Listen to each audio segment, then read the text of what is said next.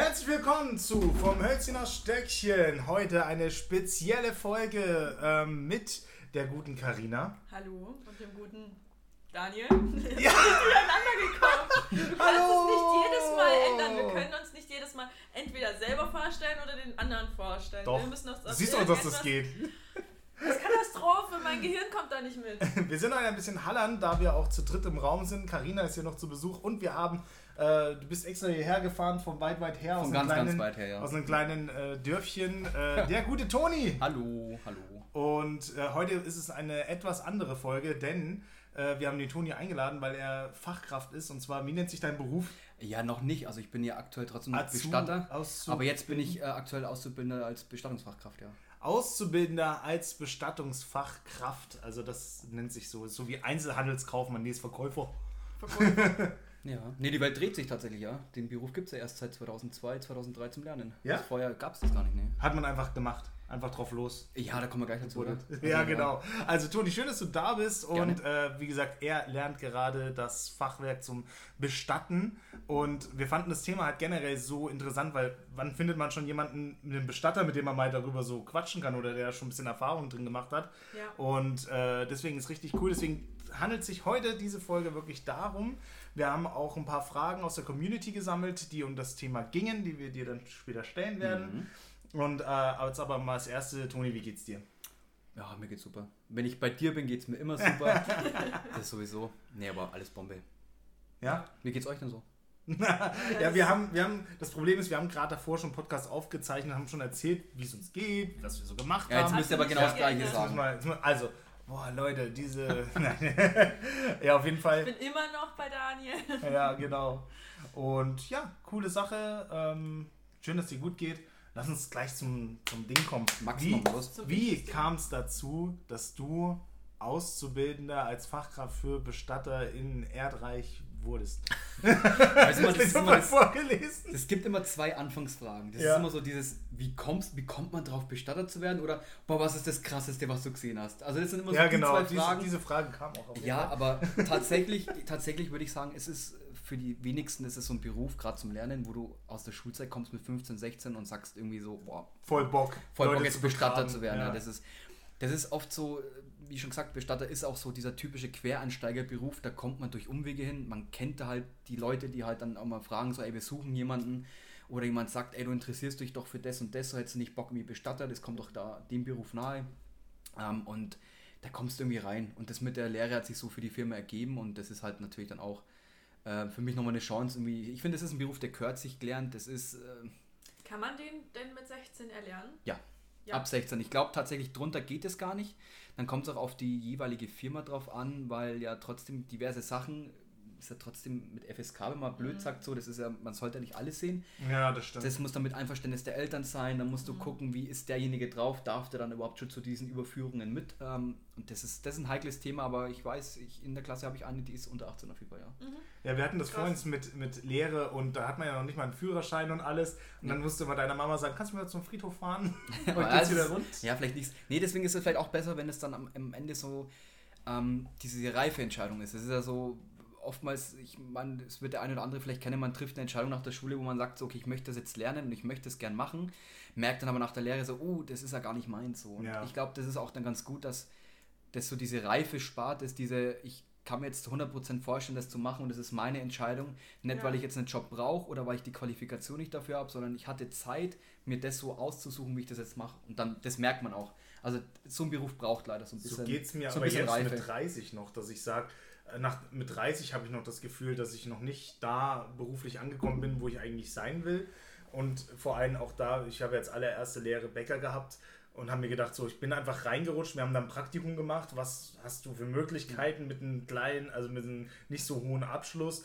äh, Bäcker, dann hatte ich halt Spaß in der Woche, wo ich das probiert habe und dann habe ich das halt genommen. So. Da ging es ja. mir nicht um Geld oder was willst du, du musst das dein Leben lang machen oder sonst was. Mhm. Dass du sagst, ey, ein Leben lang Bäcker, also nichts gegen alle Bäcker, das ist, wer dann mit Emotionen dabei ist, richtig cool, aber ich finde es schon ein sehr fordernder Beruf, wo du sagst, wenn du schon die Wahl hast, weil du hast ja die Wahl, ja, dann genau. denk, das kommt erst nach Jahren so. Ja. Aber das ist halt die Frage, welche, genau, welche Wahl hat man so? Wenn man natürlich je nach Schulabschluss schon in diese Sparte gedrängt wird, von Handwerker so bis zu Einzelhandel so. Und ich meine, ich habe auch äh, total unterschätzt, dass äh, Bestattungsfachkraft ist ja eine Einzelhandelskaufmann-Ausbildung. Ah. Also da ist ganz, ganz viel mit dabei, was ich in meiner Vergangenheit auch noch nicht dran hatte in der Schule. Mhm. Ähm, aber das ist halt alles, ich finde, das ist so ein, es gibt nicht den Bestatter oder die Bestattungsfachkraft, so es gibt ganz, ganz viele. Es gibt die, wo mhm. nur im Büro sitzen zum Beispiel und Trauergespräche führen. Es gibt auch nur die, die wo vielleicht wirklich am Friedhof äh, die Friedhofsarbeit machen äh, oder nur Außendienst haben mit Überführungen. Es ja. gibt ganz, ganz viele Bereiche. Oder wenn du eine ganz große Firma hast, halt in der Großstadt oder so, da gibt es wahrscheinlich auch einfach so fünf, acht Büroangestellte, die einfach Klar. nur das Bürozeug machen. Die machen auch nichts anderes. Genau. Die nur verkaufen. Richtig. So. Und Richtig. Die, die, die, nur fahren oder Richtig. die, die nur bestatten, keine Ahnung. Das ist, glaube ich, schon... Ja relativ heftig so. Bei euch ist es so, dass es relativ. Recht klein, ja. Also recht da klein. Ähm, macht jeder alles ein genau, bisschen so. Wir haben auch keinen äh, Bereitschaftsdienst, sag ich mal, was ja auch mhm. eigentlich so gang und gäbe ist für Wochenendeinsätze. Äh, da wird die bleiben dann liegen, oder? Nee, aber das ist ja, ähm, das ist ja man muss unterscheiden zwischen ähm, Heimüberführungen und zwischen äh, Krankenhausüberführungen zum ja. Beispiel. Beim Krankenhaus ist ja einfach die Kühlung vorhanden, die ja, wo halt sicherstellt, genau. Ja, so blöd wie es klingt, aber ja. du, du, du kannst ja äh, alleine, es ist es ist ja irgendwo die Trauer in dem Fall, wenn man sich vorstellt, du bist jetzt zu Hause und ein Angehöriger würde von dir äh, sterben. Ja. Er hat doch keiner Bock drauf, jetzt mal wirklich Tacheles, er hat doch keiner Bock drauf, dass derjenige, es gibt Leute, es sind die Ausnahme, die wo vielleicht noch einfach den Tag brauchen, um das zu verkraften. Ja. Ähm, die sind dann auch irgendwo froh, so blöd wie es klingt, dass der Verstorbene kult wird. Am ja, gleichen so, Tag ja, natürlich, sehr, weil es ist irgendwo. Sehr stark. Der eine geht so damit um, der wo dann sagt, ich gib mir bitte noch den Tag und kommt morgen erst. Also mhm. das sind wir nicht so, dass wir dann rein müssen an dem Tag, sondern das geht an die Angehörigen, das sind ja trotzdem Auftraggeber für uns, ja. ähm, dass wir dann sagen, okay, wir müssen da jetzt rein und sofort den Verstorbenen holen. Das ist ja Bullshit, das geht ja wirklich um den Trauerprozess auch. Wenn jemand zu uns kommt und sagt, wir brauchen den Tag noch, das ist ein das ist mein Papa oder so und ich will noch, dass der heute Nacht in seinem Bett schlaft, dann, dann ist es so. Aber wie ist das dann? Ähm, Frage direkt vergessen im Satz. Unfassbar. Klassiker. Ähm, nee, was wollte ich sagen? Was ist ja, was ist, wenn Freitagabend einer anruft und äh, dann äh, ruft er bei euch an und sagt, Sie rufen leider außerhalb unserer Geschäftszeit Gibt's nicht. Also, ähm, es Lassen kann, Sie ihn bitte bis Montag früh liegen. Es kann passieren, ähm, es kommt darauf an, ob es gibt Bestattungsbetriebe, die haben ähm, Polizeifahrten zum Beispiel, die dann wirklich auf Polizeianrufe reagieren müssen, die dann wirklich diese Fahrten machen. Dann gibt es auch ähm, jemand, der sagt äh, natürlich, dass wir noch außerhalb der Geschäftszeiten erreichbar sind. Das heißt, du rufst zum Beispiel uns an und äh, der Chef geht dann trotzdem noch hin um, um 10, 11 Uhr abends. Mhm. Und es passiert auch nicht ganz selten, dass wir dann am noch angerufen werden, so, ey, hättest du noch Zeit, eine Überführung zu fahren? Und es ist halt dann einfach so. Also da, da holt ihr den meistens nur von zu Hause und haut genau, selber noch Krankenhaus wäre dann meistens, genau, Krankenhaus wäre dann meistens auf jeden Fall der, der nächste Tag, weil da ist ja schon die Kühlung gegeben und du müsstest ja dann auch Nachtzuschlag zahlen. Das ist leider, man darf halt auch nie vergessen, es ist leider auch trotzdem. Es ist Bereitschaftsdienst ja trotzdem, so wie so ein Schlüsseldienst, den du. Ja, aber kein, kein festgelegter, also ja, weil okay. ähm, das ist halt eher sowas, man wird angerufen, wenn du Zeit hast, hast du Zeit, ansonsten wird der andere angerufen, weil Bereitschaft muss ja trotzdem gezahlt werden. Und bei uns funktioniert ja. das aber ganz gut so. Ja. Also, aber wenn, muss denn nicht irgendjemand tot sprechen? Weil, Richtig, ja. Also Bei uns in Bayern ist es so, ähm, es gibt Leichenschau mhm. und die muss vom Hausarzt durchgeführt werden. Da gibt es eine bestimmte Zeit, die variiert von Bundesland zu Bundesland.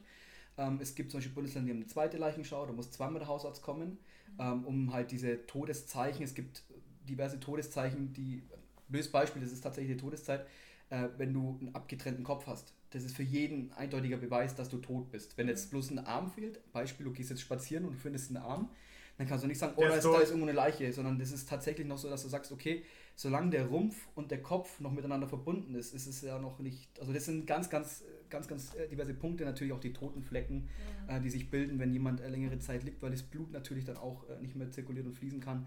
Das sind ganz hm, viele Zeichen, die der Arzt dann wirklich, muss der, äh, den oder die Verstorbene komplett ausziehen mhm. und muss dann äh, komplett gucken, ah, okay.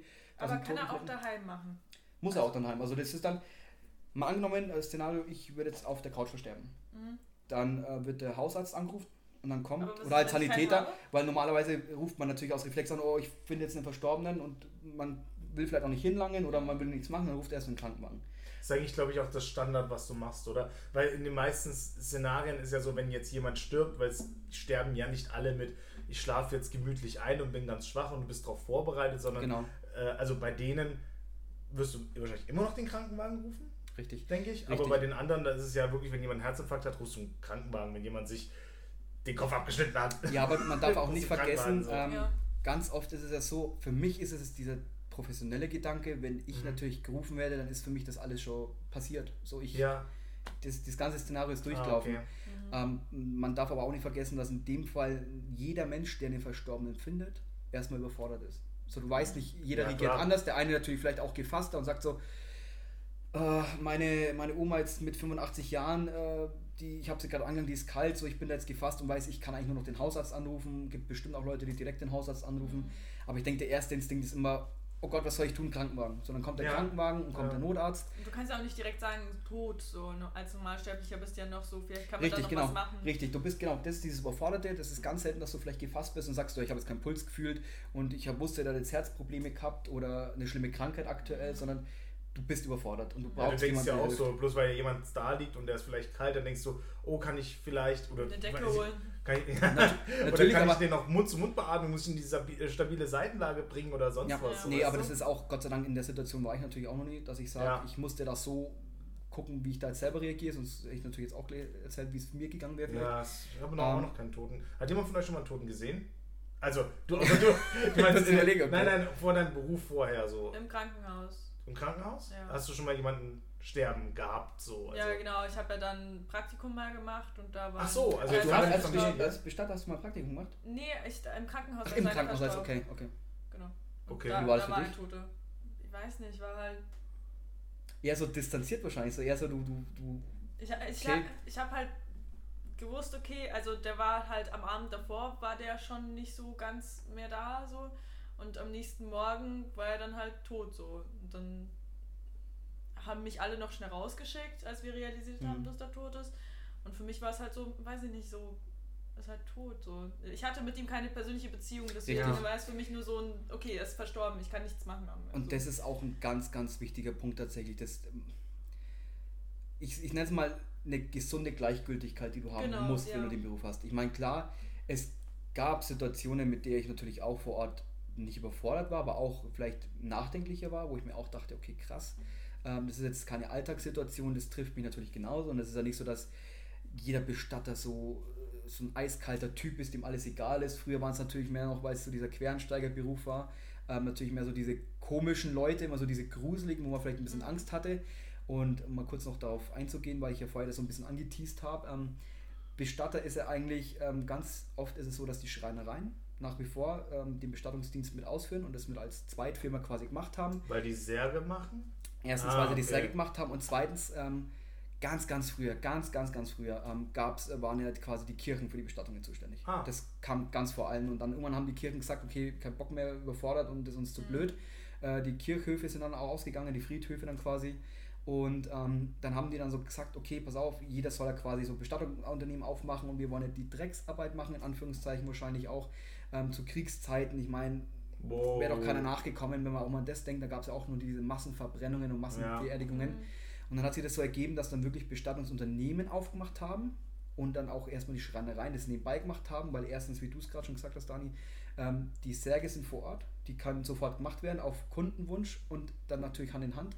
Und für die Leute, die ein schönes Nebeneinkommen wollten damals, gerade Zimmerer, Schreiner, Maurer oder sonst irgendwas in der Richtung, die konnten das natürlich perfekt abdecken. Mhm. Die konnten dann natürlich super sagen, okay, ähm, wir machen quasi die Drecksarbeit, so dieses Sargträger braucht man auch vier Leute zum Beispiel, also nicht Drecksarbeit man jetzt mit, mit Gräberschaufeln und sowas natürlich, aber ähm, dann brauchst du auch noch Sargträger und diese Masse an Menschen mhm. musst du mhm. irgendwo herkriegen. Also ja. du kannst da nicht als Nebeneinkommen so viele Menschen schon beschäftigen. Und dann war das okay. so gang und gäbe, dass eigentlich Schreiner, Zimmerer, die Handwerksleute, dass die damals eigentlich immer ganz viel in dem Thema zu tun hatten, ja. Aber hast du dann was gelernt und hast dann, also warst du dann Schreiner und hast dann darauf den Bestatter jetzt gemacht oder bist Also tatsächlich nicht. Ähm, ich habe Maurer zwar gelernt, mhm. aber das war das ist natürlich für also ich bin jetzt jemand, der macht noch viel mit Erdgräber natürlich, auch selbst mhm. mit Schaufeln noch. Ähm, es gibt natürlich auch Bestattungsunternehmen, die lassen quasi von äh, Firmen schaufeln und lassen die Erdgräber öffnen. Aber dass ich, dass ich ein bisschen der Allrounder bin, ist natürlich auch ein Pluspunkt, wenn du Maurer gelernt hast und als mhm. Mann natürlich dann auch sagen kannst, okay, du kannst ähm, körperlich bedienen, abdecken, was natürlich auch mal bei, bei Überführungen, wenn mhm. der Sarg schwerer ist und äh, eine stärkere verstorbene Person drin liegt, das darf man natürlich auch nicht äh, vergessen, ähm, dass man natürlich auch Kraft braucht, das ist ganz klar. Und ja. da ist natürlich auch der Pluspunkt, äh, dass du dann einfach als, als Mann ein bisschen mehr Kraft mitbringen kannst. Ja. Und da ist halt noch natürlich irgendwie auch leider die, die Rollenverteilung noch. Ähm, aber um schon mal vielleicht, ich weiß nicht, ob du es fragen wolltest, aber ob es vielleicht schon vorweg ist, Ähm, Männer und Frauen sind tatsächlich so gut wie 50-50 in dem Beruf. Ach echt? Krass. Ja, also das, das ist, hätte ich jetzt gar nicht gedacht. Also das ist ähm, ganz, ganz viele Frauen haben irgendwie dieses Grundinteresse an dem Beruf. Mhm. Ähm, aber Männer auch natürlich dann, ähm, also es nimmt sich nicht viel, es ist 50-50, würde ich ungefähr sagen. Ah ja, krass. Nee, was ich gerade so aufgeatmet habe, ist mir gerade äh, eingefallen, dass es letztens irgendwie in, äh, in den Nachrichten stand, dass jetzt ähm, muslimische Leute in, in Tüchern. Leinentüchern, ja. ja. Genau. Ja. Das, geht- das gab es schon früher mit Sondergenehmigungen. Das Problem hier in Deutschland, wir haben eine Sargpflicht äh, oder das? einen Sargzwang quasi. Eine Mhm. Bestattungspflicht haben wir sowieso, aber einen Sargzwang. Das heißt, das hat mit den, ähm, es gibt Gesetze und Regeln, Mhm. die festgeschrieben sind. Es gibt Satzungen, die Friedhöfe äh, quasi selber festlegen können, so diverse Regeln. Zum Beispiel wie, wie hoch darf die Grabbepflanzung sein, das dürfen Friedhöfe selber bestimmen. Aber es gibt diverse Gesetze, die gelten Bundesland bzw. deutschlandweit. Und der Sargzwang heißt eigentlich, dass du in einem Sarg bestattet werden musst. Das heißt, ähm, alleine Hygiene, hygienische Grundprinzipien sind dann so, ähm, gerade zur Corona-Zeit, natürlich jetzt Mhm. auch, kann man nicht wegreden, dass es natürlich dann auch strengere Auflagen gibt und der Sarg nicht mehr aufgemacht werden darf, wegen Mhm. Seuchenschutz irgendwo auch. Und nee, und da gibt es auch ähm, Sondergenehmigungen, weil die muslimischen, ähm, die möchten sich ja gern nur in dem Leinentuch äh, bestatten und meiner Meinung nach, ich habe noch keine so direkt mitgemacht, aber laut Wissensstand müsste das so sein, dass du bis zum Grab mit dem Sarg transportiert werden musst, Mhm. dass alles Oh. von der Überführung bis zum Grab muss mit dem Sarg passieren und ab dem Grabplatz dürfen quasi, ich glaube, da machen das ja die Angehörigen selber immer, die, ähm, die Männer oder die Jungs dann von der Familie, Mhm. dürfen dann den, das Leinen oder das, das Leichentuch aus dem Sarg nehmen und dann so niederlegen ins Grab. Aber das auch mit Sondergenehmigung und, und Auflagen auf jeden Fall. Mhm. Äh, wie ist es dann? Also ich zum Beispiel, ich hätte so gar keinen Bock unter die Erde zu kommen. ähm, Ja, also was lieber willst du dann? Verstreut werden oder was? verbrennen und also ich, ich habe äh, ja verstreuen irgendwas und meine Es gibt tatsächlich bei weitem mehr Möglichkeiten. Also da Ja. war ich selbst auch überrascht. Aber in Deutschland ist es nicht legal. Äh, ne? Jein. Also jein. Es gibt immer natürlich äh, Mittel und Wege, wie man was umsetzen und machen kann. Ähm, ich kenne mich tatsächlich aber auch wirklich, also es ist nicht so, dass ich sage, ich kenne mich da jetzt nicht aus natürlich, aber ich kenne mich da jetzt wirklich nicht aus, weil ich selbst damit nicht viel Kontakt habe. Es gibt natürlich auch diese, äh, diese Mini-Urnen, die man sich irgendwie über Umwege oder, oder wie zum Beispiel ähm, in, in der Schweiz kann man sich irgendwie einen Grabplatz kaufen und dann hat man quasi 99 Jahre so diese provisorische Zeit, um die Urne daheim zu behalten, was aber auch eigentlich äh, total strafbar ist. Also das ist, Mm. du darfst halt als Privatperson keine Urne zum Beispiel oder Warum keine ist das so? Aschekapsel haben. Also ich weiß, in Amerika haben die ja viele so Uhren, das ist meine Oma, das ist meine Mutti oder irgendwie sowas. Ähm, ja, ich glaube, die Problematik, Problematik ist, dass äh, Deutschland äh, recht streng ist an den Auflagen von das klassische Bestatterwort Pietät, so das ist irgendwie dieses, dieses ähm, man stellt sich folgendes Szenario vor. Wirklich jeder dürfte sich eine Urne für eine gewisse Zeit nach Hause nehmen. Mhm. So, jetzt kommt der Moment als Bestatter, wo du diese Urne abholen musst, um die zum Grab zu übergeben. So, jetzt sagt aber der Angehörige, die habe ich nicht mehr. Was macht man dann? Ja, ist es denn so schlimm, dass der unter Ja. die Erde muss? Also- ja, da wir in, ja, das ist das Problem, da wir in Deutschland einfach eine Bestattungs, äh, also eine Bestattungspflicht haben. die da? Es ist so krass, dass wir. jemand, da? dass irgendjemand über uns steht und uns befiehlt, wie wir sterben müssen. So, Ja, du musst deine Asche vergraben. Weil Du ich hätte es am liebsten, äh. dass die mich einfach klauen und mich irgendwo verstreuen. Ich will da nicht in dieses Grab Wie gesagt, rein. es Ich weiß Bescheid, Carina. Also weiß, es ja. gibt tatsächlich, also ich will jetzt keinen Weg offenlegen so, oder ich kann auch nicht sagen, so das und das musst du machen, aber es Mhm. gibt auf jeden Fall Mittel und Wege, die Okay. sind nicht strafrechtlich komplett äh, sicher oder frei, dass man da Mhm. keine Konsequenzen haben könnte, oder die Angehörigen zumindest. Ich weiß nur, dass Don't es do this at home, sagen Ja, wir es gibt auf jeden Fall ganz viele Grauzonen. Nee, das ja. kann man halt nicht wegreden, die werden bis heute genutzt. Auf jeden Fall. Es gibt ja, Ja. die Juwelen, ähm, zum Beispiel die Ja, Juwelenbestattung, wo man als Ja. Juwel gepresst werden darf.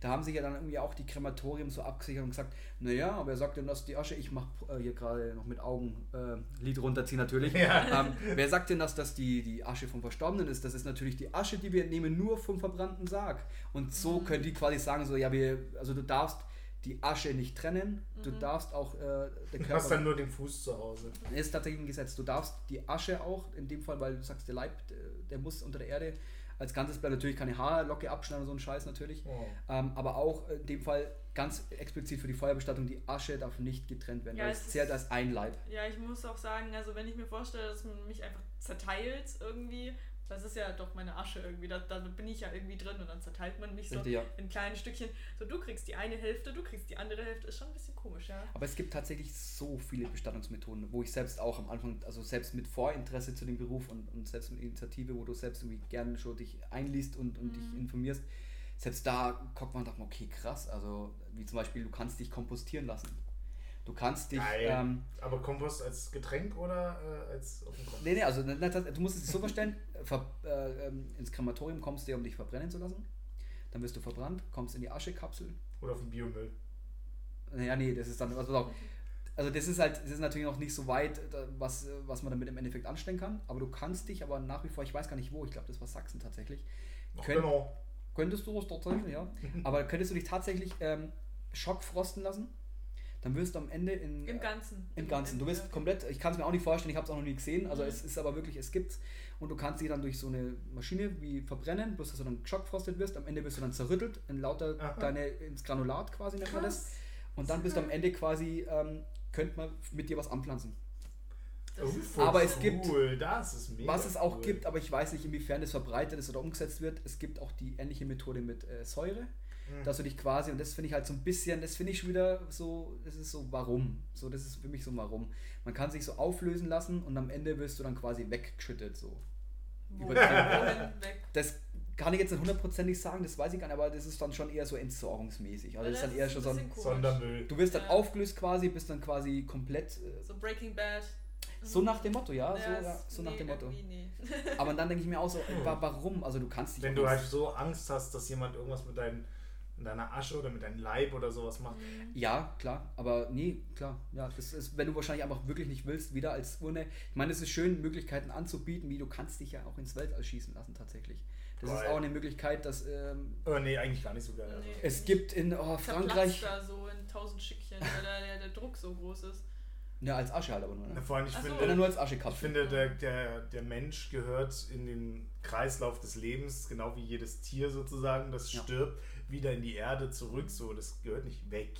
So. Ja, also gerade bei den Evangelischen ist auch ganz stark vertreten, das hat mit äh, von der Erde wurdest, äh, wurdest du genommen und zur Erde kehrst du zurück. So ist es. Ähm, so ist es. bin ich auch tatsächlich ein großer, ich bin nicht der Gläubigste Ja. tatsächlich, aber ich bin ein großer Fan von, von dem Gedanken, wo du jetzt auch gesagt hast. Ähm, ich finde das Kompostieren in der Art und Weise gut, wenn man das verbinden könnte mit zum Beispiel Baumbestattung, was es ja auch gibt. Es gibt Mhm. Friedwälder mittlerweile. ja, ist das cool. wollte ich gerade ansprechen, dass man da eben sich noch irgendwie. Genau. Da gibt es auch ganze wirklich Wälder, wo Ja, du gar nicht weißt, welcher Das will meine zu Oma machen gehört zum Beispiel. Ähm, ja, ja, es, also es kommt immer darauf an, es gibt verschiedenste Wälder. Es gibt Wälder, da hast du dann wirklich, ähm, der Bestatter hat Markierungen. Also Mhm. ich, es gibt auch bei uns angelegte Wälder in der Umgebung, wo ich dann auch äh, einen Platz bekomme, da heißt dann zum Beispiel Baum 17, Nummer Mhm. 17, der ist dann angezeichnet.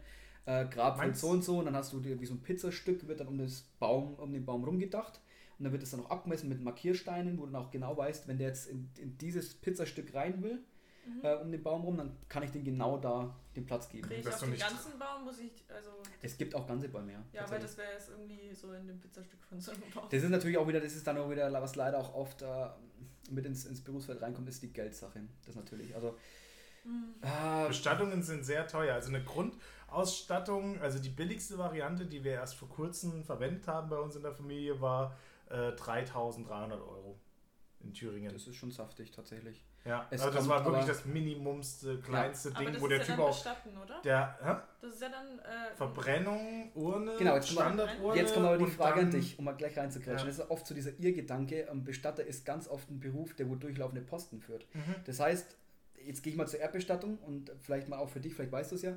Ähm, bei uns in der Erdbestattung ist es Pflicht, dass der Grabstein weggemacht wird. Einfach für die Sicherheit, wenn du den, das Grab öffnest, dass der Grabstein, die Einfassung, das ist dieser, dieser Marmorrahmen oder dieser Steinrahmen Mhm. außerhalb vom Grab rum. Das sind zwei verschiedene Sachen, die müssen weg, damit man in Ruhe graben kann. Weil manche lassen Grabsteine stehen, wenn so ein Streifenfundament unten drin ist. Aber dann kann es halt jederzeit passieren, dass beim Graben, wenn du mal mit der Schaufel drin stehst, dass dieser Grabstein geflogen kommt. Oh, okay. Das ist halt einfach so eine Absicherung von uns in der Umgebung, dass wir sagen, wir wollen halt immer den Grabstein weghaben. Ja, Ähm, und der Grabstein weg und hin zu machen, das kostet natürlich auch Geld. Das heißt, wir als Bestatter machen aber diesen Durchlaufposten, dass wir sagen, okay, wir bieten an in unserer Rechnung, zahlt der Angehörige oder dann in dem Fall auch der Kunde, kann man ja auch nicht, es ist ja im Endeffekt der Kunde dann trotzdem, ja.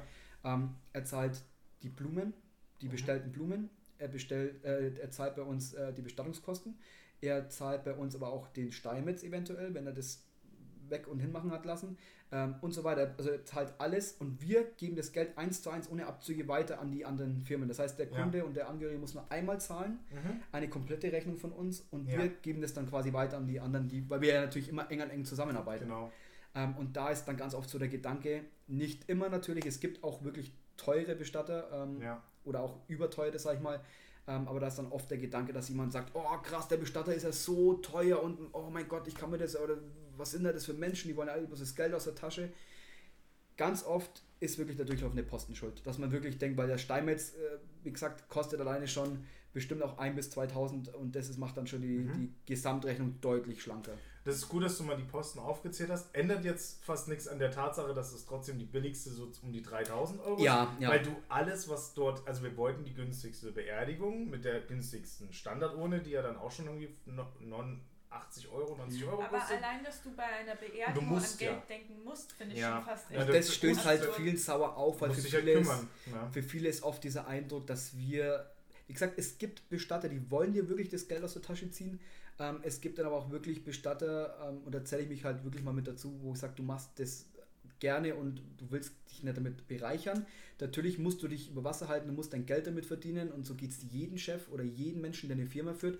Jeder will Gewinn machen, aber dann ist halt für mich der Unterschied, bist du teuer, aber qualitativ natürlich auch gut und kannst dann wirklich mit erhobenen Haupt sagen, okay, ich mache meine Arbeit Bombe und jeder ist danach irgendwo zufrieden und äh, schaut zurück und sagt so, oh, die, die Beerdigung war für die Verhältnisse, für den Rahmen echt schön gemacht und oh, schön, hätte ich es mir gar nicht vorstellen können. Oder äh, stehst du dann am Ende da und denkst, boah, Alter, ich habe so viel zahlen müssen und am Ende ist dann wirklich nichts dabei rumgekommen. Und da ist leider manchmal die Spanne oder die Grätsche ein bisschen arg.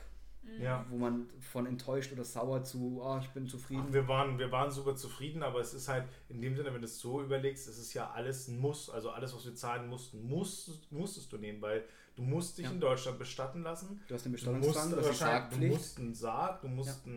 die Urne, du musst jemanden, der es beisetzt oder der so was sagt oder so und du musst äh, halt auch diesen Stein wahrscheinlich, oder? Ich denke, du musst halt. Ja, also wenn du, also wenn du ein Urnengrab hast. Kreuz oder also den Urnengrab, äh, wenn du hast, das mach, machen wir halt auch auf zum Beispiel. Ja. Ähm, das hat natürlich auch eine Pauschalkosten. Ähm, und das, da brauchst du halt nicht, da kannst du halt in das Grab selber, kannst du mit Urnenbohrer, kannst du das aufmachen. Das heißt, da muss nichts dafür weg. Das ist dann auch natürlich mhm. meistens auch, wenn es ums Geld geht, das billigste. Ach cool, dass ähm, du einfach nur so ein kleines Loch machst, anstatt ein Grab auszuschauen. Genau, also so ja. machen wir immer die Urnengräber. Also so sind ja auch meistens gemacht. Da wird dann Sehr aber wirklich, du hast 30 cm Urnenbohrer, mit dem drehst du per Hand rein. Es gibt auch maschinelle. Und dann kannst du dann so. Würde ich mir direkt holen. Privat aber, oder? Nee, Soll ich nee aber halt, ich würde, weil, weil ich gerade drüber nachdenke, das ist halt so eine, wenn du auch ein normales Grab mit Sarg hast, ist ich hätte jetzt gedacht, oh, da gehen die mit dem Bagger hin oder so. Machen wir auch. Ja? Ja. Achso, also ich wenn dachte, wir, echt so mit der Hand ähm, ausschaufeln. ja, es kommt darauf an. Es gibt, ähm, es, wir haben auch einen normalen Bagger und einen Friosbagger zum Beispiel. Es gibt Gräber, da kommst du einfach mit Nicht nichts hin. Ja. Das ist mitten in, gerade die Friedhöfe. Äh, kleiner Funfact übrigens, äh, Friedhof oder so, das kommt nicht von Frieden und Hof, das heißt eingefriedet. Das heißt quasi eingebettet im Endeffekt. Also deswegen oh. heißt es Friedhof. Mhm. Nicht wie ein Frieden im Hof, ah. Wollen wir bloß kurz ein bisschen prahlen. Geil, ja, ja, ist gut. Gestern das gelernt in der Berufsschule. Ja, ja, es ist ja, es ist ja auch das Beste, deswegen wirst du äh, nur gute Noten schreiben, weil man beherrscht ja den Stoff dann, wenn man es jemand anderen erklären kann. Ja. So, dann, genau. dann nee, weißt aber, du, was du tust. Ähm, so. Es kommt immer darauf an, es gibt Tiefgräber, ähm, die wo halt natürlich äh, deutlich tiefer sind, von, weil du musst ja, das ist auch ein bisschen blöd zu erklären, aber du hast zwei Särge übereinander, bei uns zumindest. Es gibt zum Beispiel Familiengräber, da hast du vier Grabplätze. So, und ähm, wo ich finde auch, dass die Urne Sinn macht oder cool ist irgendwo auch, ähm, je nach, äh, ob du selber willst, ob du, was deine persönlichen Vorlieben sind, was du mal dir im Leben ausdenkst, wie du mal bestattet wirst. Ähm, ist natürlich dann auch irgendwo auch der, der Kostenplatz, wie leider, wenn man darüber nachdenken und reden muss. Ähm, es gibt Leute, die haben einen vollen Grabplatz. Das heißt, du hast mhm. nur diese Möglichkeit, vier Särge zu bestatten. Und es gibt Familiengräber äh, mit Ruhefristen, solange die nicht abgelaufen ist, kann man da nichts machen. Das heißt, du hast, Beispiel ist gibt einen Friedhof mit 30 Jahren Ruhefrist und ähm, der Sarg ist aber erst 10 Jahre drin. Da musst du 20 Jahre warten, bis du diesen Grabplatz wieder belegen kannst. Und mit jemand anderen oder ein weiteres Mitglied? Ja, das ist, kommt immer drauf an, wenn man natürlich den Grabplatz, und das ist, finde ich, auch ein bisschen an dem Erdgrabsystem auch ein bisschen immer, ich weiß nicht, ob ich das so schön finde, ähm, wenn die Grabplätze nicht mehr oder der, der, ja, wenn es nicht mehr weiter gezahlt wird oder jemand sagt so, okay, ich das ist nur von mir Ur-Ur-Uroma und Ur-Uropa Ja. und ich Läuft das Zahlkarte, nicht ich müsste es zahlen. aus oder so? Theoretisch, also du wirst natürlich irgendwo erinnert von der Gemeinde dann auch oder von, von, äh, von den Friedhofsträgern, je nachdem. Das ist halt monatlich Und- dein Platz, oder? Oder jährlich? Oder bin ich gar, weiß ich gar nicht. Also du kannst bestimmt monatlich und mehrlich, also Ja. die meisten machen es bestimmt jährlich machen. Ähm, das, also Aber kann ich jetzt auch gar der nicht pauschal sagen. muss ja theoretisch immer bezahlen, dass da einer liegt, der nicht mehr da ist. Ja, und das meine ich damit, dass du einfach sagst, hier schütt mich doch einfach irgendwo aus. Ja. Weil bevor du da jetzt irgendwie wirklich dir jetzt Gedanken machen musst, möchte ich da wirklich jemanden über mich drüber legen oder Richtig, ihm meinen ja. Grabplatz da dra- hergeben oder sonst was, liege ich halt im Wald und da bleibe ich da jetzt auch. Ja, Ja, was natürlich auch nicht wegzureden ist, ist natürlich, was, was passiert mit dem Sarg, wenn der längere Zeit unter der Erde ist. Ähm, normal ist er konzipiert, weil die sind alle ökologisch geworden. Der Sarg sollte verschwunden sein. Ja. Was passiert mit dem Leib vom Menschen? Äh, du verrottest irgendwann. Aber Ja. es bleibt ja trotzdem immer das Skelett übrig. Mhm. Ah, wie, aber wie lange dauert das Skelett, bis das... Das, ah, das kann man nicht sagen. Also das ist immer, es aber kommt auf den Boden von drauf an. 50 Jahre oder 100 Aber Es gibt Friedhöfe, oder? die sind so sumpfig und so wachsig und es gibt Aha. Wachsleichen tatsächlich, die sind Wow. dann 70 Jahre unter der Erde, Daniel, haben aber so eine Wasserschicht. Dinosaurierknochen. Stimmt, Zum ja. Beispiel, genau, ja, zum Beispiel. Das denkt man gar nicht an den Aber- ja.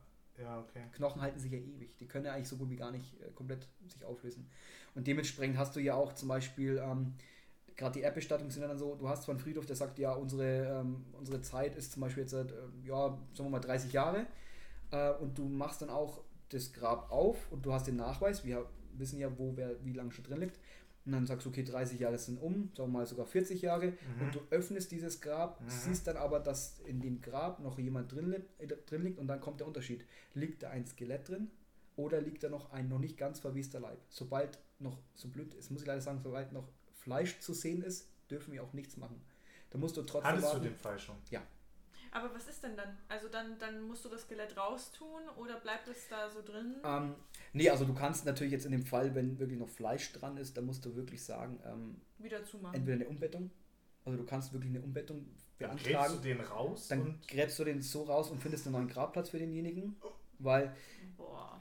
das ist heftig, ja. Es gibt, äh, es gibt viele Möglichkeiten. riecht das dann auch, wenn der so Ja, halb ja, ist? natürlich. Ist Also schon, das ist dann also so, Das ist das, schon mit das? Maximalste, was du dann abkriegst. So, das ist natürlich auch, ähm, ja, das ist schon. Ja, weil das, ist, das kommt mir so nach einem Härtefall jetzt vor gerade. Ja, aber ja, nach einem 30 Jahre alten Körper, der da, da rum Ja, das, ja, das merkst du dann schon natürlich. Ja. Mir tut es immer leid, um deswegen ich, also für mich persönlich zum Beispiel, ich habe keine Lust auf Erdbestattung.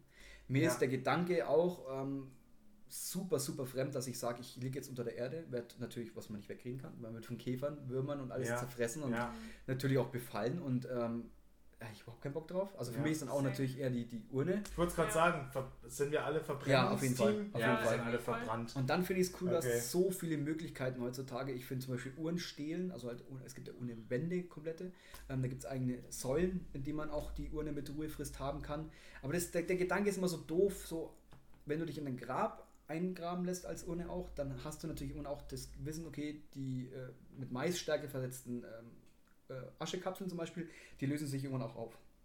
Und heutzutage hast du auch die Auflage, ähm, früher wurde Stahlblechurne, alles reinkaut so in die Erde, Hauptsache egal so. Ja, Hauptsache Geld damit gemacht, aber heute haben wir auch äh, bei ganz, ganz vielen Friedhöfen äh, in Deutschland haben wir eine Pflicht, wir müssen auch biologisch abbaubare Urne nehmen. ja. Sehr sinnvoll. Das heißt, du hast irgendwann, auch wenn es 40, 50 Jahre dauert, aber du hast irgendwann den Moment da, dass die Asche sich komplett in die Erde ein, Ja, so einsenkt soll es und ja dann, auch sein. genau, und Ich will nicht unter der Erde liegen und da liegen bleiben, sondern ich will mich auflösen und wieder Teil der Erde werden. So, Ja. weißt aber man darf auch nicht vergessen, es kommt ganz viel Glaube mit rein. Und du? ähm, ja, das stimmt. rein kirchlich und ach Gott, es, oh, es gibt Länder, ey, es gibt Länder, die machen das bis heute, da wirst du verbrannt und dann muss der Sohn, ich bin mir nicht sicher, im Hin Hin Hinduismus, ich glaube es war im Hinduismus sogar, da werden Menschen verbrannt und wenn der Kopf, also auf einer offenen Feueranlage, also das, das machen die Leute selber, die verbrennen Mhm. denjenigen auf dem Scheiterhaufen, blöd gesagt, so muss man sich optisch vorstellen. Ja, Ähm, und wenn der Kopf nicht von alleine aufplatzt, dann muss der Sohn hingehen und muss von seinem Vater zum Beispiel oder Mutter muss dann den Kopf mit was Harten aufschlagen, dass quasi der Geist oder die Seele raus kann. Bei der Verbrennung. Und das Ui. ist auch so, äh, so jeder, der dann so drüber nachdenkt und das so liest, für uns Deutsche so, wow, was ist, was, was machen die da? ja. Für die ist es aber normal. Trauerbewältigung klingt das alles ziemlich geil, wenn du sagst, äh, also hättest klar, du es Bock- schrecklich, Aber hättest du Bock von deinen Angehörigen den Kopf aufzuschlagen, während die verbrennen? Wenn ich dran glaube, ja. wenn ich dran Wenn du glaube, dran glaubst. ja. Wenn du, genau. Und ich finde auch, ähm, das kommen wir zu dem Thema, was ich eh grundsätzlich äh, finde, dass ja Bestattungen und Tod so anonymisiert ist in Deutschland.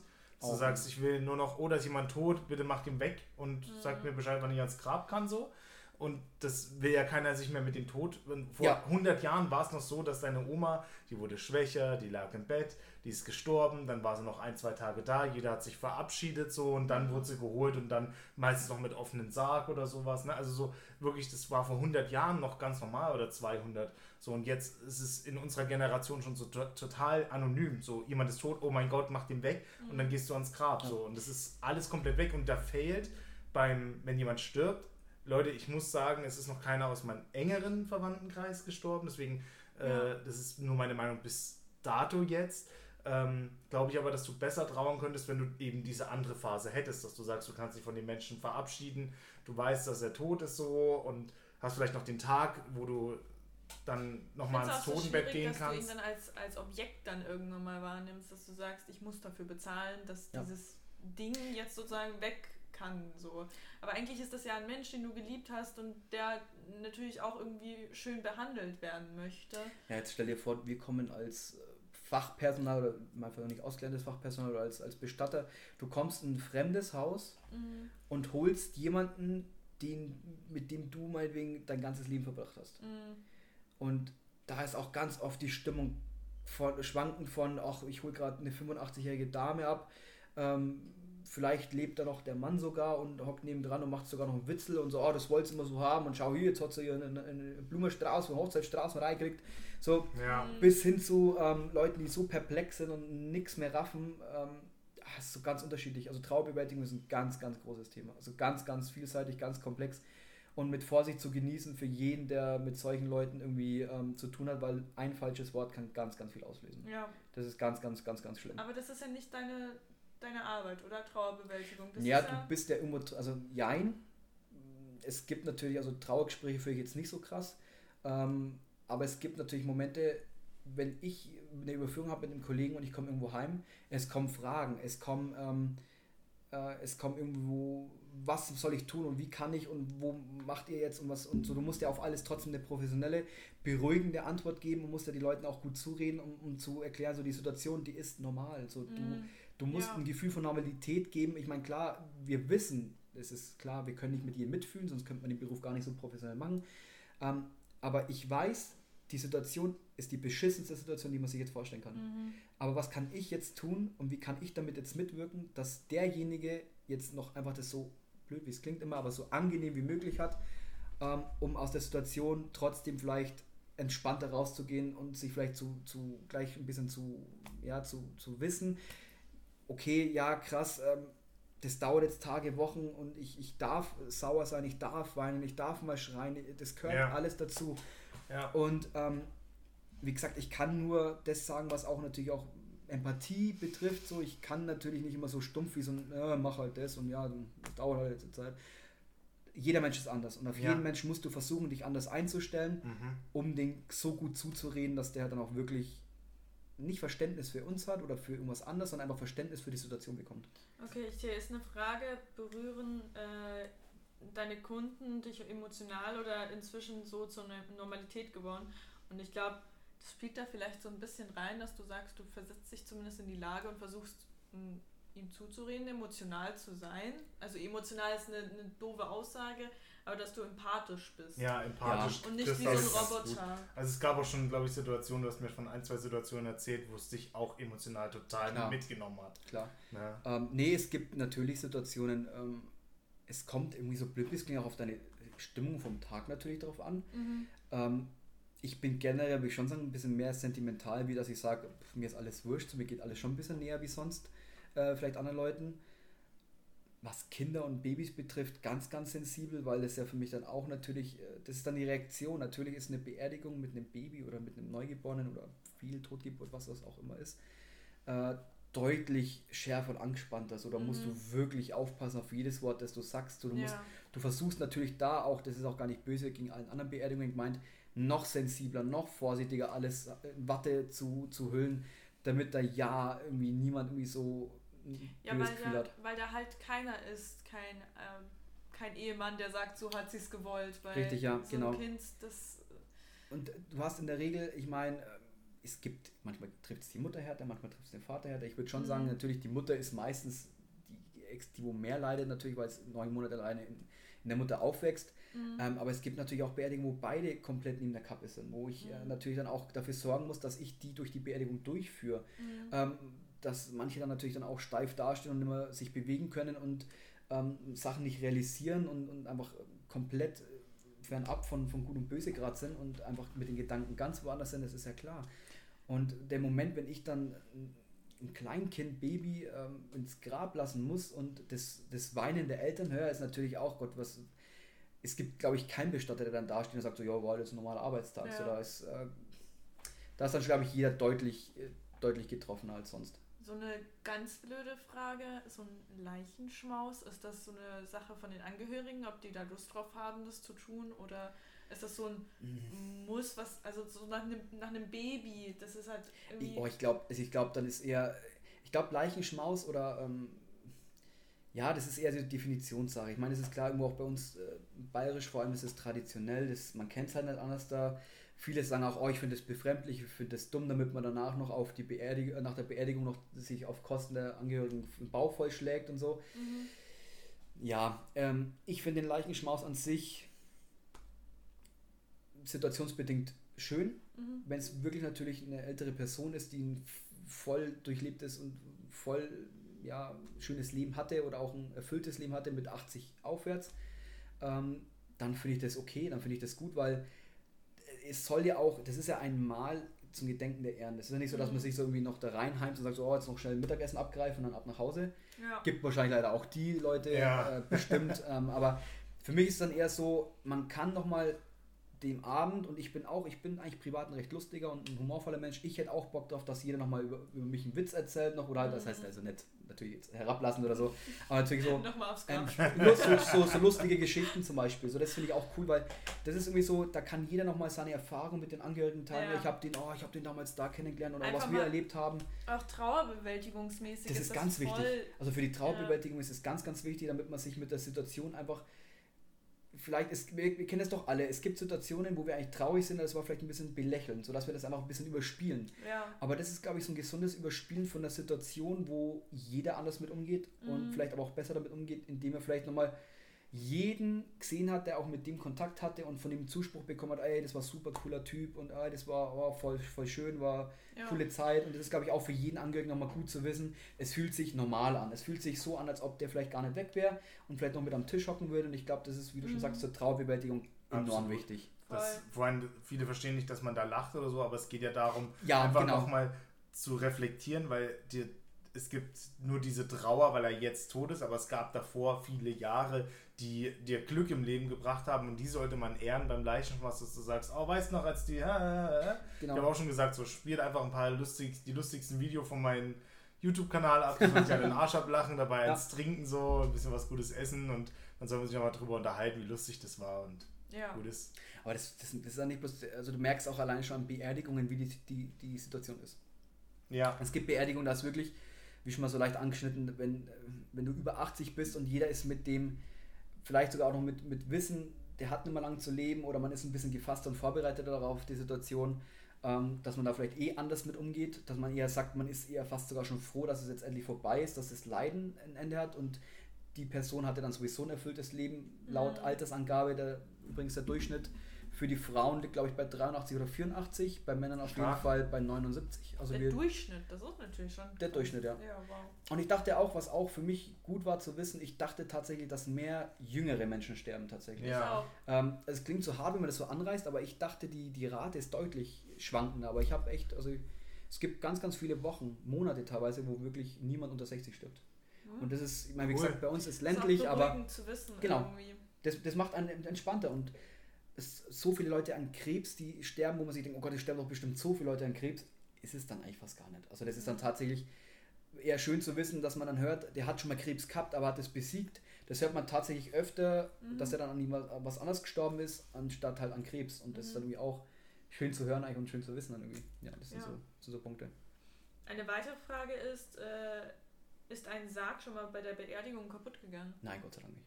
Ich kenne von Kollegen, äh, wo tatsächlich Ähnliches passiert ist, wo es gibt ähm, in Amerika sieht man das ganz oft in den Filmen, zum Beispiel diese automatischen Versenker. Mhm. Da wo du den, ähm, da kommt Bestatter und stellt es dann davor hin. Und, und dann, dann, fährt er so runter. Genau, und dann hast du nur noch vor Ort, also das wird dann alles vor der Beerdigung passiert äh, oder gerichtet und dann brauchst du an der Beerdigung nur noch eine Arbeitskraft, die quasi diesen Hebel tätigt. Mhm. Ob die Geschichte stimmt, das ist immer mit Vorsicht zu genießen, weil Bestattergeschichten können auch, glaub vielleicht nur die Hälfte, wenn überhaupt, ähm, aber theoretisch ist es natürlich möglich. Ähm, normalerweise sind diese Versenker so gebaut, dass wenn die blockieren, dass die dann stehen. Mhm. Und in dem Fall haben die scheinbar ein billiges Gerät gekauft und da sind dann die Gurte durchgerissen und dann ist dann ab der obersten Höhe, wo du dann ansetzt, bis zwei Meter tief natürlich dann der Eichensarg gefallen. Mhm. Angeblich Gott sei Dank alles noch heil geblieben und äh, der Sarg, wahrscheinlich wäre es ein billiger Sarg gewesen, wäre es anders, es anders ausgeschaut, aber ob das stimmt oder nicht, äh, ist mal dahingestellt, aber in so einer Situation möchte ich auch nie sein. Mhm. Definitiv nicht.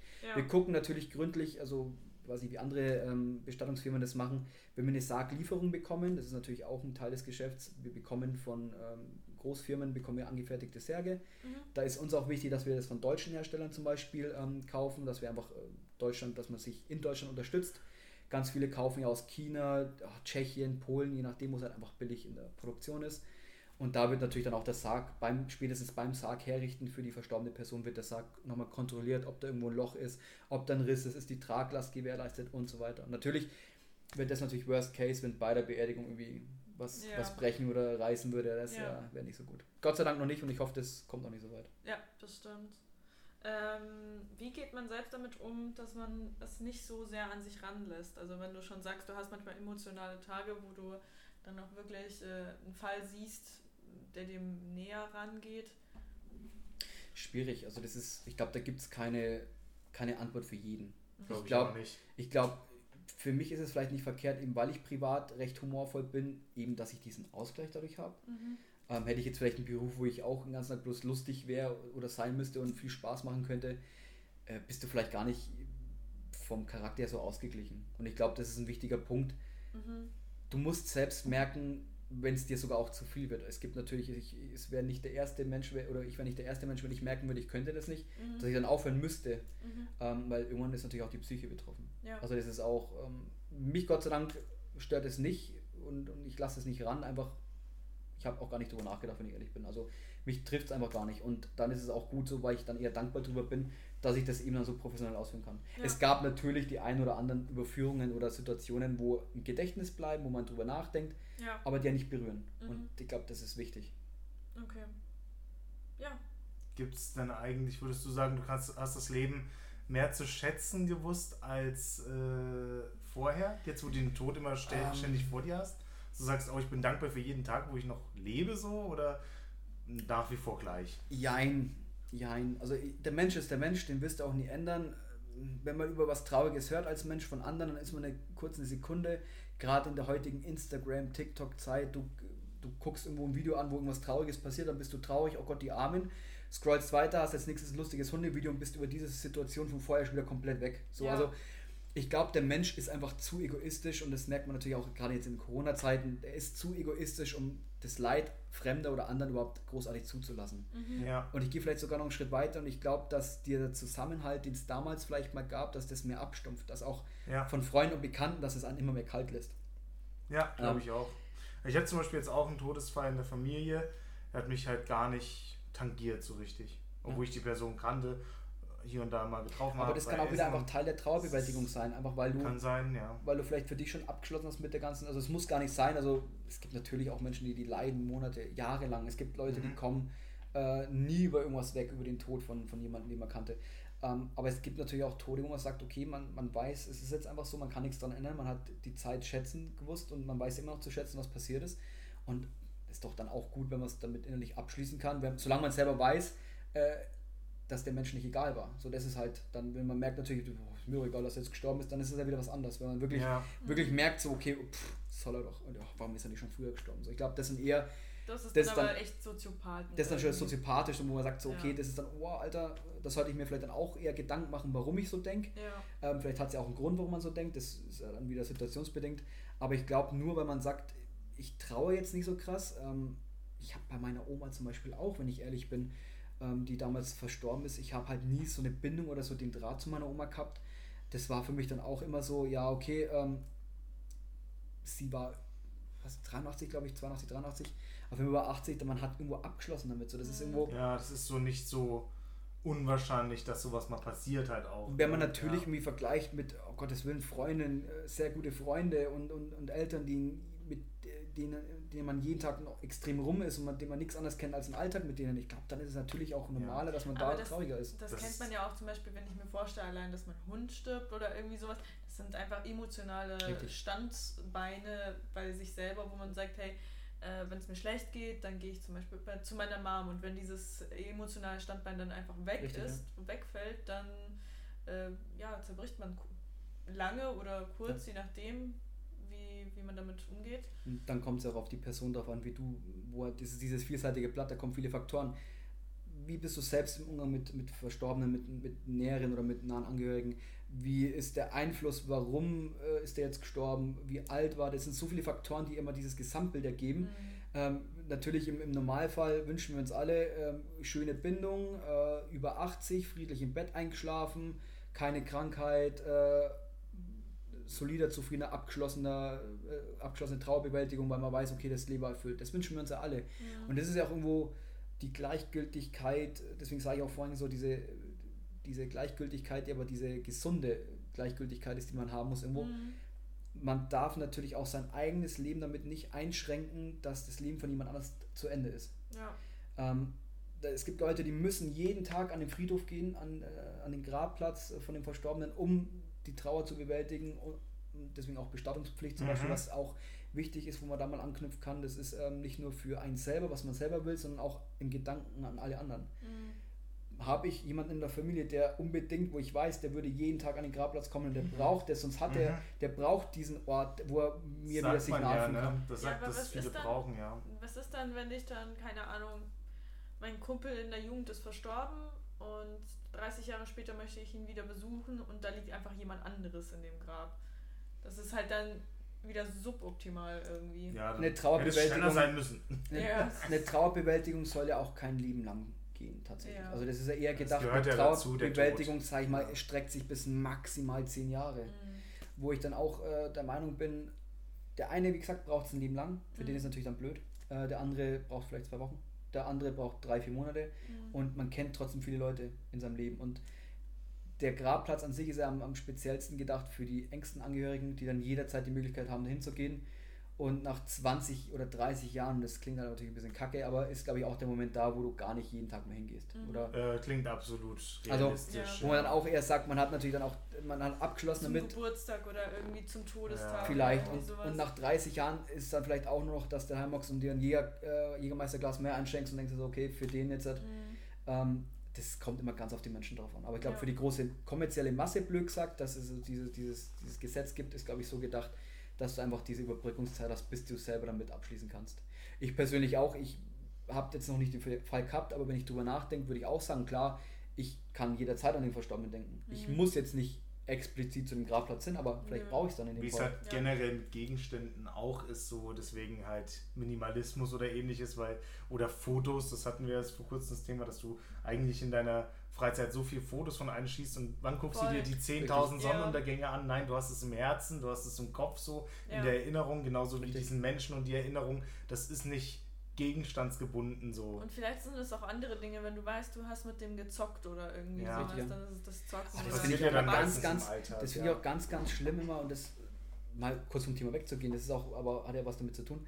Wenn ich Konzerte anschaue in der heutigen Zeit, ich gut, mit Corona jetzt auch noch ein bisschen üppiger, aber ja. äh, wenn ich Konzerte anschaue, wo dann wirklich Leute einfach, wenn das, das, das Main-Lied von der Band kommt, so dieses Hauptlied, wo die bekannt dafür sind, du siehst nur noch Handys hochgehen. So. Ja, keiner, genau. keiner konzentriert sich in der heutigen Zeit mehr auf den Moment, dass genau dieses geile Lied gespielt wird. Ja. Und im Nachhinein, ich habe das ja auch gehabt, ich war auch auf Festivals und Konzerten und ich dachte mir am Ende, Alligator lange schon, ja, äh, stimmt, wo wir zusammen waren, da bist du dann auch in dem Moment eher so, ah, ich habe jetzt ein Lied aufgenommen, aber wow, das Lied ist jetzt komplett an mir vorbei, weil ich mich nur darauf konzentriert habe, das aufzufangen. Und wann hörst du es dir an? Ja. Das ist ja das. Du, du schaust es nie wieder an. Also nee. ich bin, ich finde es schade, dass die Zeit sich so modernisiert hat, was das angeht, weil ja. es natürlich auch. Es kann sein, dass das wieder zurückgeht. Ich glaube, dass die, ich habe irgendwie das Gefühl, dass wenn du das schon sagst, ich das schon sag, du das schon sagst, so, ja. jetzt sind drei Leute hier im Raum und alle sind so der gleichen Meinung, dass es vielleicht auch irgendwann mal wieder abschwächt, dass ich die Leute es verstehen, dass du sagst, ja. oh, es reicht, wenn einer es auf dem Handy hat und es auf YouTube stellt, so theoretisch. Äh, und ein Live-Event kann keiner. Auch nicht mehr so viele Stories zu posten. Dieses, schaut mal, ich habe eine schöne Blume entdeckt, schaut sie euch an. Und dann schaut mal hier eine Wolke, die schaut aus wie ein Pferd oder sonst irgendwas. Nein, wenn du was Wichtiges zu erzählen hast, dann mach das und mach nicht andauernd hier die, Leute zuspammen mit irgendeinem Content, den sie auch einfach. Geht auch selber nach draußen, richtig, schaut euch das genau an. Genau das sind die Punkte, was die Menschen richtig abstumpft. Ja. Das ist auch emotional charakteristisch, dass du einfach der richtige, ein richtiges Arschloch bist. Kann man mhm. manchmal auf Deutsch gar nicht anders sagen. Ja. Ähm, das sind alles diese Faktoren, die von außen auf dich einwirken und, und die merke ich dann auch, diese Gleichgültigkeit, diese ungesunde Gleichgültigkeit merke ich dann manchmal an Beerdigungen, wo ich mir auch denke, mit, also es gibt, gab schon wirklich Situationen, wo ich dann da stand und dachte mir so, boah, der Verstorbene tut mir gerade richtig leid, wie, wie wenig Aufmerksamkeit er jetzt bekommen hat und wie so, ach, ja auch mal eine Situation, da habe ich an dem Friedhof gesehen, äh, bevor es losging, äh, bin ich noch an der Seite gewesen, habe geguckt, ob alles passt so. Dann habe ich auch zwei, äh, weiß nicht, 13, 14, 15-Jährige gesehen, die sich, die noch ein Selfie in ihrem Bestatter-Outfit, also in ihrem Kleid gemacht haben, wo sie sich extra eine Schale geschmissen haben. Ja. Da denke ich mir auch, boah, ist das jetzt der Moment kurz vor der Beerdigung, so fünf Minuten vorher, wo du dich außerhalb vom Friedhof noch profilierst damit und mhm. auf Instagram am besten äh, post noch L, LOL, Roffel XD, äh, Beerdigung von meinem Opa, Tschisch, was geht. So muss das sein. So, ich finde, ja. das ist eine. Hashtag emotional. Ja, Hashtag, äh, Hashtag sad life, Alter, aber dabei halt auch gegrinst haben, so wo ja. ich mir denke, Alter, du, du hast ja 0,0 dich gerade auf die Situation eingelassen. Ja. Aber das kommt dann, glaube ich, im Nachhinein, wenn du dann fünf Jahre darüber irgendwie gar nicht nachgedacht hast und dann zurückdenkst, scheiße, ich stand da und habe einfach mich wie so ein Arschloch benutzt. Ich hoffe, dass, ich hoffe, dass Menschen, die gerade jetzt in der heutigen Zeit äh, oder in der heutigen Jugend sind, also mal mit dem Alter zwischen, ganz schön ist ja bestimmt zwischen 12 und 16, würde ich sagen, ähm, dass die diesen Moment dann haben, wenn sie erwachsen sind. Dass mhm. die dann sagen, oh, ich will nicht, dass meine Kinder genau so eine Scheiße oder so eine, was heißt Scheiße? Ich meine, für die heutige Jugend ist es natürlich eine, eine, geile Jugend, für mich ist es halt eine, boah, was ist das für eine Jugend? Meine war cooler. Ja. Ich glaube, das ist auch so ein, ich glaube, das ist aber auch so ein Generationsding ja, irgendwo. Guck mal, das ist doch, unsere Eltern haben doch auch schon gesagt, äh, oder unsere Großeltern zu unseren Eltern, was hörten ihr für eine Scheißmusik? Ja, das sagst du jetzt zu den Jungen auch, oder Mo? Ja, aber das ist ja. Koreanisch verstehe ich nicht. Meine Eltern, meine Eltern sagen zu mir auch, was hörst du für Geschrei oder was hörst du für Musik? Das werde ich zu meinen Kindern auch schon sagen. Ich finde auch die, die, die Popkultur, was in, oder was im Radio läuft oder was in den Charts immer so drin ist, finde ich auch nicht geil. Mhm. Und ich glaube, das ist so ein Generationsding. Aber ich glaube, wenn man ehrlich ist, merkt man dann trotzdem, dass so dieses, dieser Egoismus zu groß wird irgendwann. Dass dieses, mir sind andere Menschen egal, jeder profiliert sich nur noch selbst im Internet, jeder möchte sein bestes Bild von sich geben äh, jeder benutzt nur noch Filter, um Ja zu zeigen, ich habe keine Mängel an mir und jeder benutzt noch seine coolen Texte, um Ja zu zeigen, ich, ich, ich bin kein uncooler Mensch so. Und dann in Wirklichkeit aber jeder, ich glaube, ich glaube, das ist die Generation, wo am ehesten neigt, depressiv zu werden. Ja, ja, es ist auf jeden Fall so, dass man sagen muss, dass sich die Zeit ändert, dass die Leute ähm, das jetzt anders machen in der nächsten Generation, aber eins ist halt gleich Apache bleibt gleich, Leute. Oh mein oh Gott. Und jetzt lass uns noch einmal kurz in ein Thema schwingen. Wir sind jetzt fast schon Ja, ist leider ein bisschen wir müssen, abgekommen. Ne? Wir müssen wahrscheinlich nochmal Teil 2 machen, weil es ist schon sau interessant. Ich habe noch trotzdem voll viele Fragen. Ich will mir voll viele Stories anhören. Was war das Krasseste, was du erlebt hast? So, oder wie war das das erste Mal, als du eine Leiche gesehen hast oder das Schlimmste oder ich weiß nicht, also du kommst ja irgendwann hin, sagst mal, ich mache jetzt mal Praktikum oder sowas und dann hast, siehst du das erste Mal eine Leiche. So. Ja, also schlimm gibt es ja zwei, kann man differenzieren. Es gibt ja zwei verschiedene Punkte von schlimm. Erstmal optisch schlimm, ja. was natürlich du jetzt wahrscheinlich gemeint hast damit, mhm. was am krassesten zum Sehen ist und natürlich dann auch emotional am schlimmsten. So. Es gibt mhm. ja trotzdem, es sind ja verschiedene Situationen. Ja, auf jeden ähm, Fall. Also die erste Überführung, die ich jemals gefahren habe, um mal so anzufangen, das ist gar nicht weit auseinander ähm, tatsächlich. Ähm, war so eine Probeüberführung, das war eine ältere Dame aus dem Krankenhaus geholt. Das ist natürlich auch wichtig, dass du erstmal die Ruhe hast. Ich meine, es ist ja auch blöd, du musst ja Leute anlernen, das ist natürlich blöd zu erklären immer. Aber wichtig ist für jemanden, der noch nie eine, einen Verstorbenen gesehen hat oder eine Verstorbene, dass man diese Person erstmal vorsichtig anfasst. Ja, genau. Oder erstmal so die an, erstmal anschauen. An, so, ja. Erstmal anschauen, erstmal gucken, komme ich mit der Situation überhaupt schon klar? Ja. Bin ich bereit, den nächsten Schritt zu machen, diejenige anzufassen in dem Fall? Und dann gehst du hin und dann ganz vorsichtig mal am Arm so eine Berührung und die Hand mal die anzulangen, also dieses ungewohnte Gefühl von Kälte und wie fühlt sich die Haut an, wenn du, wenn du verstorben bist. Ähm, wenn du damit natürlich dann auch schon ziemlich klar kommst und du kannst das irgendwo verstehen und, und fassen, äh, natürlich dann auch Verstorbene anzukleiden, was ja auch zu unserem täglichen mhm. Geschäft gehört. Ähm, wenn du natürlich auch noch nie generell, ich war mal eine Zeit in der Behindertenpflege zum Beispiel, deswegen Du war das für mich noch andere Menschen schon auf jeden Fall anfassen. Genau, so das war das generell, es, können, es gibt ja Leute, die können andere Leute schon gar nicht anfassen. Ja, die genau, mögen das gar nicht. genau. Ähm, und dann ist natürlich auch der Fall, dass du gerade in dem speziellen Fall das ja noch können musst. Also wenn du das nicht kannst, dass du eine verstorbene Person anfassen kannst, ist ja vorbei. Ja. Und das war meine Probeüberführung. Ich war da recht überzeugt, war alles so locker, ruhig, entspannt und ich war da recht gefasst. Und dann Okay. kam der erste Arbeitstag. Und wir sind ja äh, trotzdem regional recht ländlich, sage ich noch, wie städtisch. Und deswegen auch der Fall recht untypisch. Und der erste Fall, den ich wirklich hatte, der erste Arbeitstag war mit Überstunden. Und zwar war das auch jemand Gleichaltriges. Ich glaube, ein Jahr jünger oder älter, ich bin mir jetzt gar nicht sicher. Auf jeden Ja, Fall das ziemlich ist schon mal heftig. gleichen Ja. Alter, jemand, der sich äh, von den Zug geworfen hat, natürlich dann. Wo du dann auch erstmal aufatmest und denkst dann so im Nachhinein, boah, Gott sei Dank habe ich den Tag überlebt. Mhm. Aber auch gleichzeitig weißt, wenn ich heute überlebt habe, schlimmer an sich kann es ja dann gar nicht werden. Also das ist dann schon so, nach dem ersten Arbeitstag weißt du, kann ich das machen oder kann ich es nicht machen. Aber sowas von. Ja. Und das ist dann natürlich rein optisch ähm, schon nicht cool anzusehen, weil du ja natürlich dann auch. Der Mensch ist dafür auch äh, bekannt, natürlich, dass er auch die Situation auf sich irgendwo spiegelt. So, Mhm. wie ist das jetzt, wenn. So, jetzt kannst du nie wieder wär- über einen Zugübergang so. Richtig, ja, so, das ist so. Wo du auch deine Frage vorhin gesagt hast, ob das dich beeinflusst. Ja. Man fährt vielleicht ein bisschen vorsichtiger, wenn man ein paar Verkehrsunfälle gesehen hat. Oder wenn Ja, man das, mitbekommen könnte sein, hat. das könnte sein. Man ist in gewissen Punkten aber vorsichtiger und hat mehr Respekt davor, glaube ich, Sachen anzugehen, wo man leichtsinniger wäre sonst im Alltag. Mhm. Ähm, aber so, dass ich jetzt mich natürlich nur noch im daheim einsperren und sage, so, oh Gott, wenn ich rausgehe, Ja. la Spongebob in seiner, in seiner, in seiner Ananas, wo er dann so mal eine Folge hatte, wo er nicht mehr sich rausgetraut hat. Ja. Ja, ich glaube, wenn das passiert, dann musst du den Beruf wechseln, dann kannst Ja. du das nicht mehr machen. Also wenn du da den, dein Leben verlierst dadurch, dass du den Beruf machst, dann ist, glaube ich, vorbei. ja. Ich glaube, das ist ein ganz, ganz wichtiger Punkt, dass man da einfach lernt, nach dem Feierabend abzuschalten und zu wissen, es ist ein Beruf und die Situation ist passiert, man kann nichts mehr dran ändern. Ähm, ich wäre zum Beispiel der schlechteste Sanitäter, glaube ich. Also ich, wenn ich zum Unfallort kommen würde, würde ich mir denken, so, oh Gott, ich wäre mega überfordert. Oh mein Gott, oh mein Gott, oh mein Gott, oh mein Gott, Ja, das ist, nein, das Ja. ist, das ist tatsächlich... Wäre mir auch so, also musste erst sehr lange ab- abstumpfen, so wie wir mal so Ja. eine Ersthelferschulung hatten, wie der gesagt hat, ja, Menschen können auch sterben, Ja.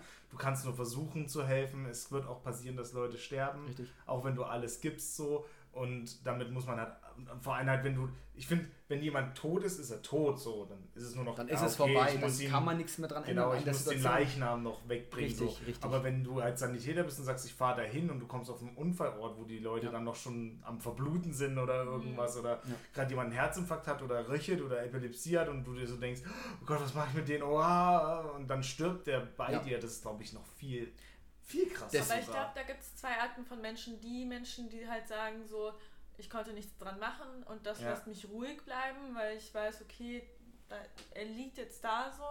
Und andere, die dann sagen, ich hätte aber gern noch was machen wollen, ich hätte Ja. gern darum gekämpft. ist ja so. schlimmer, wenn du sagst so, oh, fuck, warum habe ich nicht die Symptome erkannt und habe ihnen das und das Mittel Richtig, gegeben? ja. Ich wusste Ja. das sofort. Wegen mir Ach, ist ich jetzt... glaube, gibt es ah, aber schwer. auch. Also ich kenne auch Bestatter, die echt Jahrzehnte den Beruf ausgeübt Okay. haben und dann kam aber der Fall von von einem weiß ich jetzt, da ist ein Kind von der Walze überfahren worden und der hat danach gesagt, der Oh. kann den Beruf nicht mehr ausüben, wo halt dann jeder Okay. normale Mensch versteht und eben weil ich ländlich bin, werde ich so einen Fall hoffentlich sowieso, Hoffentlich dass er nie passiert weniger. auch, Ja.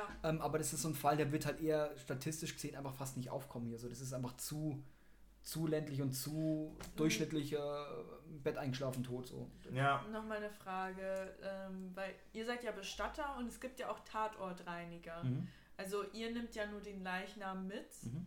und oh, ich weiß nicht, ob das jetzt so, so voll die falsche Frage ist, aber wie viel muss man mitnehmen in so einem Fall? Weil in manchen Fällen ist ja, jemand schießt sich mit der Shotgun das Hirn raus und das Hirn ist überall verteilt. Achso, Genau. du meinst rein wirklich vom Körperteil ja her. genau, Ähm, nee, also es gibt wirklich, ähm, wo man auch wieder beim Thema mit Urne und mit, mit Aufteilen ist, ähm, Mhm. natürlich, wenn man einen Zug verunglückten hat zum Beispiel, dann wird er vor Ort so lange gesucht, bis der letzte Daumen gefunden wird. So. Das ist Okay. natürlich dann Sowas macht teilweise, glaube ich, die Freiwillige Feuerwehr. Es macht die Feuerwehr, es machen die Bestatter, es machen die Polizisten, das helfen Ja. natürlich alle zusammen, weil wenn du zu zweit Okay. nur im Dunkeln mit, mit der Handylampe rumrennst, ja, so, ja, ja, ist ja klar. Und man will natürlich auch so schnell wie möglich, dass der Zugverkehr wieder läuft, was Ja. natürlich auch wieder egoistisch vom Mensch ist. Ja, Ähm, aber irgendwo Ja. natürlich auch die Situation nicht gerechtfertigt, warum sollen jetzt 100 Leute warten, bloß weil einer sich jetzt entschieden hat, sich auch noch von Zug zu schmeißen und denen allen das Leben jetzt auch nochmal irgendwie einzuschränken in dem Fall. ja. Ähm, wo da jetzt der Egoismus gerechtfertigt ist oder nicht, klar, aber äh, man muss auf jeden Fall sicherstellen und versuchen, versuchen zumindest. Ich meine,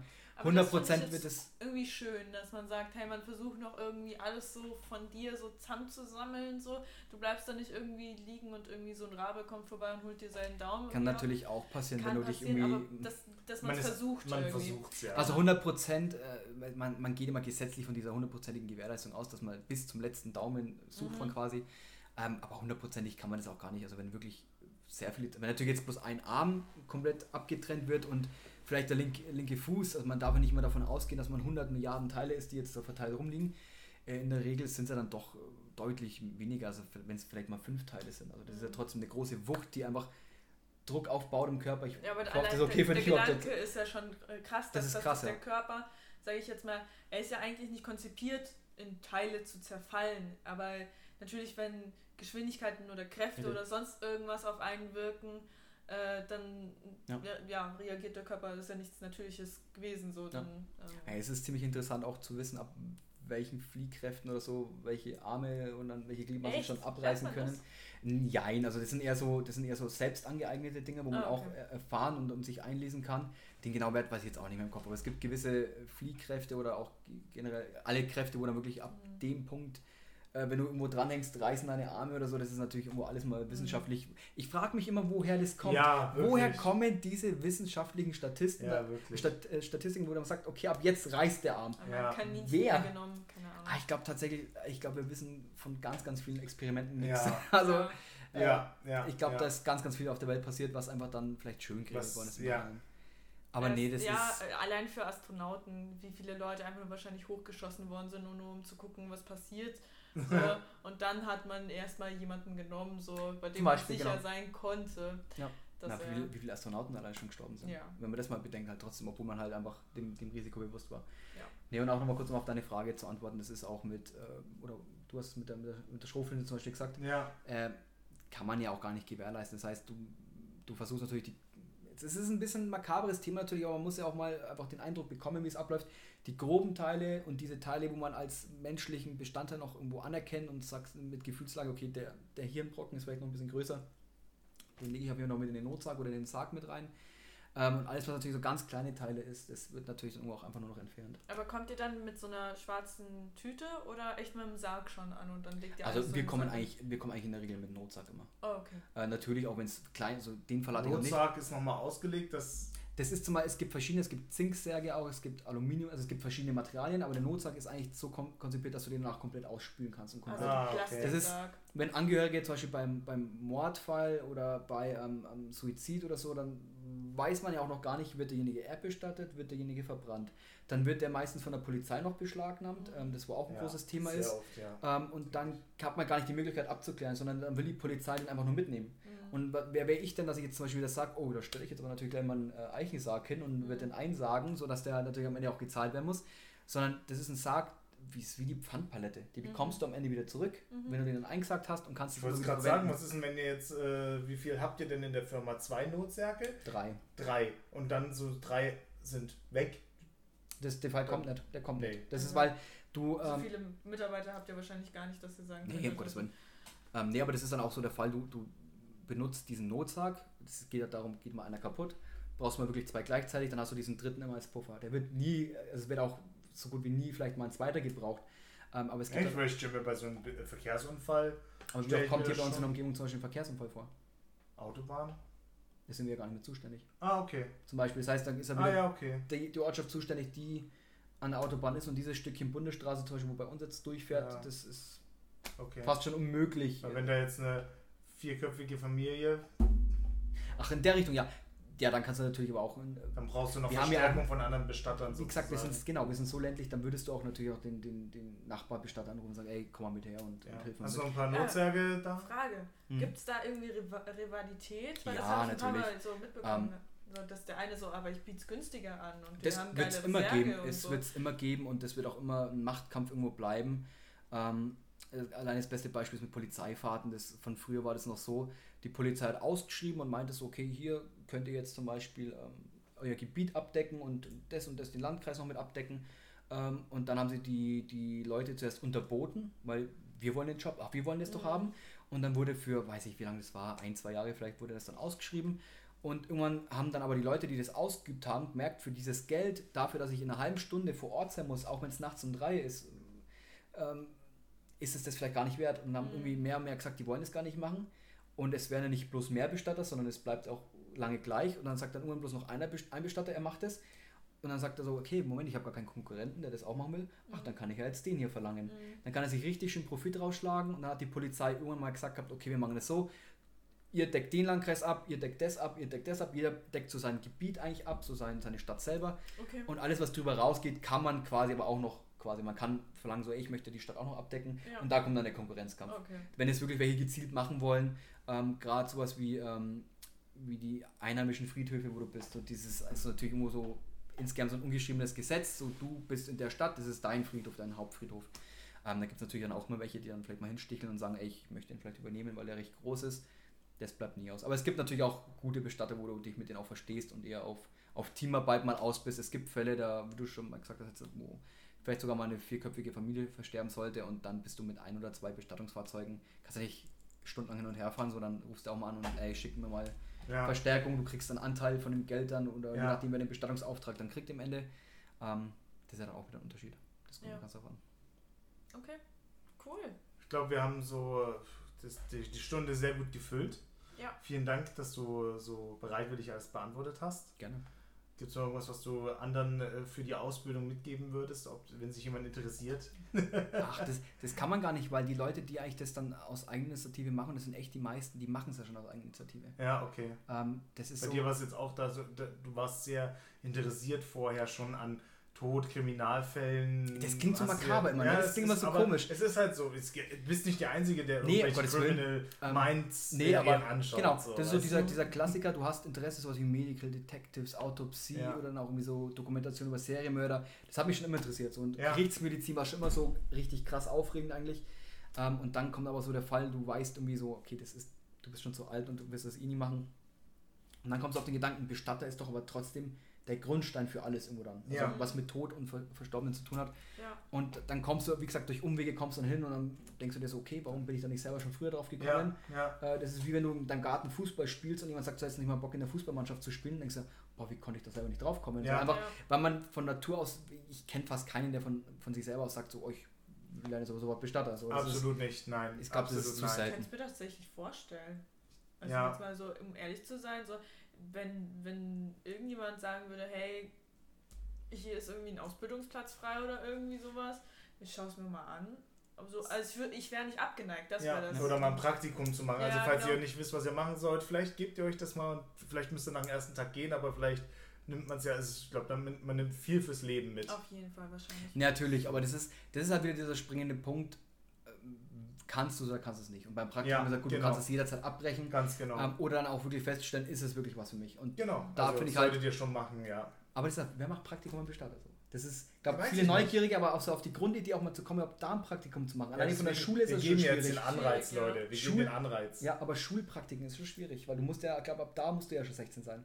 Ja. Und selbst dann ja. muss abgeklärt sein, darf der jetzt zur verstorbenen Person oder nicht. So. also Realschüler, die könnten wahrscheinlich dann, weil Gymnasiasten machen ja gar kein Praktikum, Hauptschüler machen ja, aber sind dann zu jung. Das heißt, nur aus der Realschule könntest Richtig, du. Ja, oder wenn du, es gibt ja auch, es kann ja auch sein, dass du vielleicht gerade arbeitslos bist und hast kein ich weiß aber auch nicht. Antrieb oder also ich hast kann, keinen ich kann Job, sagen, du bist vielleicht älter, hast deinen Job verloren, keine Ahnung, Corona haben vielleicht viele ihren Job verloren, ja. vielleicht ist es nochmal ein Ding, weil ich glaube schon, dass der Beruf eher am Aussterben ist, also halt, weißt du, dass wenige nachkommen? Ach, du, oder? Nee, also was sogar, also ich kann jetzt sagen, was die Quereinsteiger eingeht, aber ich kann bloß so viel sagen, wo ich das lerne auch, das ist die haben angefangen damals 2002, 2003 mit, ich glaube, ein oder zwei Klassen mit jeweils 30 Schülern. Und mhm. das ist Tendenz steigend gewesen und mittlerweile sind wir bei parallel vier bis fünf Klassen mit jeweils 30 Schülern pro Was Jahrgang. Aber es ist ja auch. Aber deutschlandweit, das ist Ich wollte gerade sagen, aber du musst halt bestattungstechnisch, irgendwann werden die Alten, die das jetzt schon seit Generationen machen, äh, werden wahrscheinlich die Jungen vielleicht sagen, übernehme ich nicht und viele Alte werden ja jetzt dann gehen mhm. und das Sterben ist ja nichts, was prozentual weniger wird. Es verlagert sich vielleicht gerade nur nach hinten, aber äh, gestorben wird immer, sagt man ja. Gestorben und es werden immer. immer. mehr Menschen ja. und es werden immer mehr Bestatter gebraucht. Irgendwann. Ich sag nur mal so schön, ähm, die schlauen Sprüche von außen so, ja, der euer Beruf, der ist ja auch krisensicher. Ja, das hat man beim Bäcker auch gesagt. Und dann kann man sogar fast sogar alles beim Kaufland. Ja, aber, mehr, aber man kann fast schon darauf antworten, in, ist nicht bloß krisensicher, sondern in Krisen ja eigentlich noch sicherer. Ja, absolut. Also, weißt du, wie ich meine? Also, wir haben ja auch. Das wollte ich vorhin ansprechen, weil du meintest in Krisen, weil wir sind ja gerade in einer Krisensituation, ja. dass, ähm, dass man eben dann irgendwie, dass man dann noch irgendwie die begraben muss und dass man dann den Sarg nicht aufmacht und so weiter und so fort. Ich habe in Dänemark gehört, die haben diese ganzen, die haben doch diese ähm, Plage gehabt mit diesen Madern oder was das war, dass die dann eben Corona bekommen haben. Und die haben sie nicht tief genug eingegraben und jetzt sind diese ganzen Corona-verseuchten Marder nach oben gekommen. Ach du Scheiße. Und die mussten sie dann irgendwie aufsammeln und noch tiefer graben und so. Das war jetzt ja, deswegen gibt es ja auch die Normen. Also es gibt ja wirklich Normen, dass du sagst, ähm, ja, ist natürlich klar, wenn du so einen so ein Friedwald hast, da wo jetzt die Aschekapsel drin ist, dass da kein Thema großartig ausgräbt. Ähm, aber wenn du so, ein, so ein, einen leichten ja, noch hast. Nee, das waren Massenvernichtungen, musste man naja. die, weil das waren richtige äh, Züchtungsmaschinen, die da, äh, da musste man alles töten, was ja. auch nur vier Beine hatte, weil die hatten dann alle Corona und die konnten dann Corona auf den Menschen übertragen. Ja. Und, ähm, nee, es gibt, es gibt tatsächlich Fälle, ist, ähm, wo auch dann die, ähm, der Mensch kann es sich selbst aussuchen. Ich kann ja jetzt testamentarisch oder auch generell festlegen, ähm, wie ich begraben oder bestattet werden will. Mhm. Wenn ich jetzt sage, ich will eine Erdbestattung, kann ich das festlegen, dann ist es Gesetz, wenn es auftaucht, das, das Schriftstück. Oder wenn es mal Angehörigen wissen, da kann auch keiner sagen, jetzt machen wir eine Erdbestattung, wenn mhm. es beim Bestatter oder beim, vom Gesetzlichen her vorliegt. Ähm, gibt aber die Möglichkeit, was, was krass zum Beispiel als Beispiel hier, Milzbrand zum Beispiel auch eine gefährlich übertragbare äh, Sache, mhm. da bist du dann gezwungen, da musst du, egal ob du das aufgeschrieben hast oder nicht, du musst dich verbrennen lassen, weil du halt sonst gefährdest, dass der Grundboden, das Grundwasser verseucht wird. Wir können ja. ewig weiterreden, weil die nächste Frage wäre dann, was ist, wenn du als Bestatter nicht weißt, dass der diese Krankheit hat, weil der dann irgendwo gefunden Das ist tatsächlich eine gute Frage, das kommt aufs Krankenhaus drauf an. Wir bekommen oftmals auch nur mit, dass der Verstorbene infektiös ist. Mhm. In der heutigen Zeit mit Corona natürlich dann vielleicht schon, dass der Covid extra an der Kühlung auch außen ansteht, äh, Covid ja, nein und wir das mhm. im Vorfeld vielleicht wissen. Aber auch außerhalb davon, es gibt der Krankenhauserreger, diesen Krankenhauskeim. Oh, mir fällt gerade die Abkürzung nicht ein, aber ja, diese, diese Krankenhauskeim, den man halt immer wieder auch bekommt. KHK, Krankenhauskeim. Wahrscheinlich. ähm, nee, der hat bestimmt, der hat eine bestimmte Abkürzung, die fällt mir, ich will jetzt bloß nicht falsches sagen, die fällt ja. mir jetzt gerade nicht ein. Also, ja, wenn ein Bestatter hier draußen zuhört, du weißt oder. Du weißt Bescheid. Welchen, ihr wisst, welchen ich meine, auf jeden Fall. Ähm, und genau, und dann hast du. 6 6 nicht aufgepasst im Unterricht. Ja, sorry. Ja, ich bin auch noch mittendrin in der also ich, ja, ich Das stimmt, nicht ausgelernt. Ja, siehst du. Ja. Ähm, und ja, da ist ja auch nicht wichtig zu wissen, was das für ein Virus oder was das halt für eine Infektionsgefahr ist, sondern für uns ist nur wichtig zu wissen, dass es eine Infektionsgefahr gibt. Okay. Und für uns ist es dann wichtig, ist es jetzt eine Magen-Darm-Infizierung, ist es HIV, ist es sonst irgendwas, wo über Blut übertragbar ist. Für uns heißt Infektionsgefahr MRSA, Krankenhauskeim, genau, MRSA. Ähm, für uns ist es nur wichtig, dass es es gibt. Mhm. Dass wir dann wirklich vor, also das ist dann auch ähnlich wie bei Covid. Mit Covid natürlich noch richtig krass, dass wir dann außen noch die Särge desinfizieren müssen mhm. ähm, und mit, äh, mit desinfektionsgetränkten Tüchern und so, also richtig Vorsicht, Vorsichtsmaßnahmen over 9000. Ähm, aber das ist natürlich bei Infektionen auch, dass wir dann doppelt, dreifach Handschuhe, Mundschutz, äh, Schutzanzüge und so, das muss man dann auch schon anziehen. Okay. Ja, cool.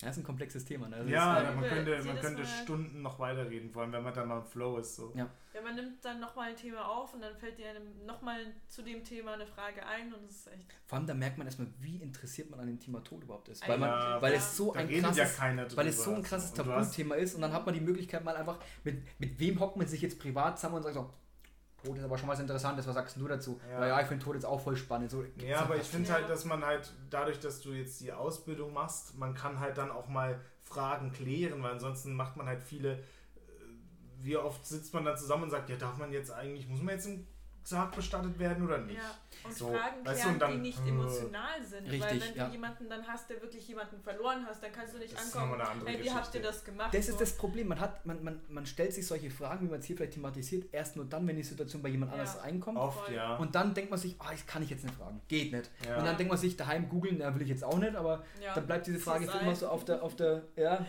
ähm, da bleibt es auf der Strecke und das ist das ist natürlich menschlich und normal. Also Voll, ja. man will natürlich nicht als Weirdo rüberkommen, wenn ich jetzt zu irgendjemandem random hingehe und sage, so, mit dem mal tot beten, wenn man stirbt. Ähm, kommt der komisch. So, ja, der hat keinen Bock drauf. Ja, aber ich bin zum Beispiel jetzt äh, die Fraktion, ich spreche das an, wenn bei jemandem jemand verstorben ist, spreche ich das an. Also ich bin, also halt ja, nicht, ich will nicht von denen jetzt irgendwas wissen, sondern ich sage nur, äh, wenn der jetzt mir im Gespräch sagt, mein Mann ist letzte Woche verstorben, die Frau oder sowas, dann sage ich, oh, mein herzliches Beileid oder sowas. Also ich sage schon Ja, aber dann kommst du irgendwie was dazu. Hey, welchen Sarg habt ihr hergenommen? Genau. Nein, um Gottes Willen. Aber es gibt ja schon viele, die sagen, oh, bei meinen Arbeitskollegen ist jetzt die Mutter gestorben. Ich glaube, ich ignoriere das einfach weg. So, ich spreche nicht drauf an, weil ich will den nicht verletzen. Ich finde schon, dass man drüber reden sollte. Ich finde es Auch, auch, wenn der andere weint, dann musst du halt damit klarkommen, dass Ja. der dann vielleicht weint oder einfach noch. Aber viele Leute vergessen auch, dass wir auch zum Beispiel auch keine Maschinen sind. Das heißt, ähm, ich bin jetzt auch kein Mensch, der an, das ist immer so ab, abzuwägen. So, ich sage nicht an jeder Beerdigung mein Beileid oder so. Das sage ich natürlich auch dann, wenn ich jemanden äh, persönlich kannte oder so. Ja, Aber das so anzusprechen, für mich ist es auch schwierig, jemanden privat anzusprechen. Wenn ich weiß, der und der ist jetzt von ihm gestorben, Mhm. ähm, dann gehe ich auch nicht und sage so, mein Beileid, wenn der gerade am Lachen ist. Ja. Weil ich ja, finde, um das, Gottes ist, Willen. das ist für mich Klar, so, das manche so machen das auf Krampf, so um sich wichtig zu machen, so ich muss da jetzt mein Beileid aussprechen. Ja, ja, ich ich finde, es ist eine meinst. Situation, wenn der Mensch gerade lacht, Genau. möchte ich jetzt nicht sagen, ey, ich spreche jetzt den Tod deines so Angehörigen an über, oder sonst über sieben Ecken erfahren Nee, ja. und dann hingehen Ja. und sagen, hey, ich habe da irgendwie. Das erinnert den, vor allem wenn es ja. ein halbes Jahr her ist, dann ist es was Ja, anderes. Dann kann man sagen, ey, ich habe das gehört mit deinen, mit deinen Angehörigen, Ja, das tut genau, mir voll leid, so. habe ich jetzt erst letztens erfahren. Ah ja, dann ist es vielleicht nach einem halben Jahr schon eher so dieses, ja, pa- passt schon alles gut, danke dir. Mhm. Aber wenn ich das nach einer Woche, zwei, drei anspreche, so, äh, wenn er gerade am Lachen ist, vielleicht mal eine schwere Zeit hat, er endlich wieder geschafft hat zu lachen Ja. und dann, ey, sorry, wegen deiner Mutter zum Beispiel. Und dann Ja. den Instant dran zu erinnern, passen, ja, genau, instant dran zu erinnern, so scheiße, stimmt, meine Mutter ist ja tot, so, und dann Ja. versaust du ja den ganzen Tag. Echt schweres Thema, aber auf jeden Fall scheut euch nicht, weil ihr Angst habt, es nochmal anzusprechen. Ihr sprecht es in der richtigen Situation an. Ihr seht ja, wie derjenige beisammen ist. Äh, aber ja, weil viele, glaube ich, auch da sind und wissen nicht, mit der Situation tot umzugehen Ich weiß und ja was auch, man als, sagt. Ich So. weiß. äh, Herzlichen Glückwunsch zur Beerdigung. Ah, nee, warte mal, das war Wenn zum anders. Beispiel bei meiner besten Freundin jetzt jemand versterben würde, ich habe keine Ahnung, wie ich damit umgehen soll. So, soll ich zu ihr hingehen? Am besten eigentlich fragen, so was willst du von mir? Wie Das soll ich merkst du aber auch ganz oft von ja. dem, von den, äh, von demjenigen selber. Ob also der sich isoliert oder ob genau, der ganz wichtig ist zum Beispiel, reden will. wenn derjenige sich zurückzieht, lass ihn die, die Möglichkeit, sich zurückzuziehen. Wenn derjenige sich öffnet gleich und sagt so, ey, äh, kennen vielleicht auch die eine oder andere Situation, ey, der und der ist von mir gestorben, hättest du mal heute wegen Zeit, dich mit mir zu beschäftigen. Mhm. Gib demjenigen den Leitfaden in die Hand und sag, du ziehst mir jetzt den Faden, ich gehe den Ja. Faden jetzt nach und ähm, du bestimmst, wie, ich, wie, wie du mir jetzt dabei helfen Aber kannst. wenn ich merke, so zwei Monate, sie geht nicht aus dem Zimmer raus, sie ist nicht Die mehr Situationen gibt es auch, dann kann man natürlich entweder gucken, dass man sich da komplett raushält, was natürlich meistens dann der falsche Weg ist manchmal. Mhm. Ähm, man kann keine Menschen zwingen, das wird nie funktionieren. Man kann natürlich dann versuchen, mal anzurufen, einfach mal vorbeizugehen, zu klingeln und zu sagen, ey, ist wirklich alles in Ordnung mit dir, ey, Ja. du kannst ja nicht wegreden, du, du verziehst dich ja nur noch in dein Mhm. Zimmer, machst gar nichts mehr, du bist ja nur noch daheim. Ähm, vielleicht da mal ein bisschen probieren, nochmal so ein bisschen Ja, denjenigen rauszuholen, weil dann braucht er natürlich auch irgendwo einfach wieder die so Normalität. Mental Support. Ja, natürlich, das ist klar. Also natürlich für denjenigen ist es gerade das Beste und das Wichtigste, dass der seine Ruhe hat und dass der sich zurückzieht.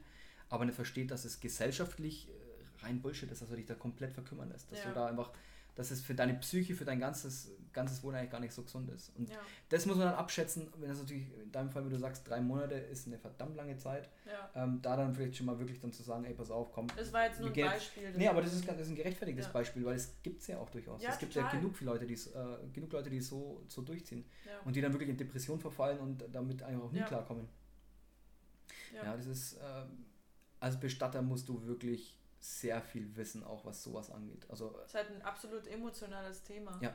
Ja. Und ich finde, du hast es einfacher, wenn du davor in einem sozialen Beruf gearbeitet hast, weil wenn du mit äh, alten Hattest du Menschen ja zum Glück, oder ne? eine Ja, gewisse ja. Zeit, ja, ja, klar. Aber wenn du mit Leuten kommunizieren kannst, wenn du das Ja. gelernt hast, wenn du nicht davor im Büro gesessen bist und halt mal deine Arbeit gemacht hast, sondern wirklich mit Menschen gearbeitet hast, ähm, dann hast du es, glaube ich, auch einfacher.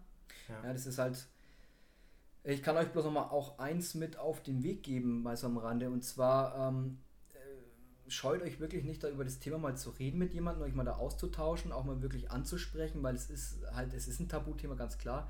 Aber es betrifft ja euch irgendwo auch. Und zwar in dem Fall, natürlich, wenn ihr jetzt 12, 13, 14, 15 seid, um Gottes Willen, das ist keine Eile, aber ähm, so, so, so makaber und blöd es klingt, so ab Mitte 20 bis 30 würde ich halt, ich für mich selber auch äh, Gedanken machen, wie soll Wie immer meine Beerdigung aussehen. werden? Und wenn ihr nur schon mal mit jemandem redet, dass er es einzuordnen weiß, weiß, ja. Richtig. Oder zum Beispiel, ich sage auch meiner Mutter immer wieder mal so Zum alle paar Beispiel- Monate so ein Update mit, nur falls irgendwas passieren sollte, ich jetzt sterbe, du sollst wissen, ihr- habt so alles richtig gemacht, ich liebe euch, ich, ich liebe unser Ding und ich habe ein wunderschönes Leben Man gehabt. kann zum Beispiel auch So, zum ähm, Beispiel. einen Fürsorgeberechtigten in dem Fall bestimmen und ernennen, wenn das mit Zeugen bestätigt werden kann. Zum Beispiel, ich sage jetzt hier vor allem so, du sollst dich mal um meine Beerdigung kümmern, dann hat das Hand und Fuß. Dann ist das, ja. dann ist das faktisch. Ist nicht passiert, ist nicht passiert. Das ist nicht passiert, aber dann ist es halt dann trotzdem, dann ist es so durchzusetzen. Dann kann, kann meine, dann könnte meine Freundin, Frau, meine Kinder, ja. meine Eltern machen, was sie wollen. Solange sie da sitzt, dann noch am Ende und sagt, ey, ich habe das aber damals auch mitbekommen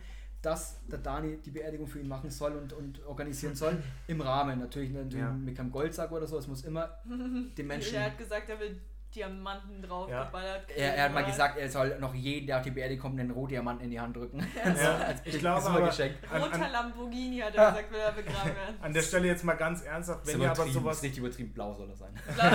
wenn, ihr, wenn ihr was habt, ja, also wenn ihr auch jemanden habt, der jetzt älter ist oder generell auch mit euren Eltern, es jeder Notar in eurer Stadt bietet es an, sich dem anzunehmen, sowohl wenn ihr auf einmal einen Schlaganfall hattet und seid nicht mehr äh, Richtig, befu ja. äh, befugt, was zu machen, dann dürfen nicht in erster Instanz deine Eltern, dein Partner sich um dich kümmern, sondern es wird dir jemand von, vom Staat zugewiesen.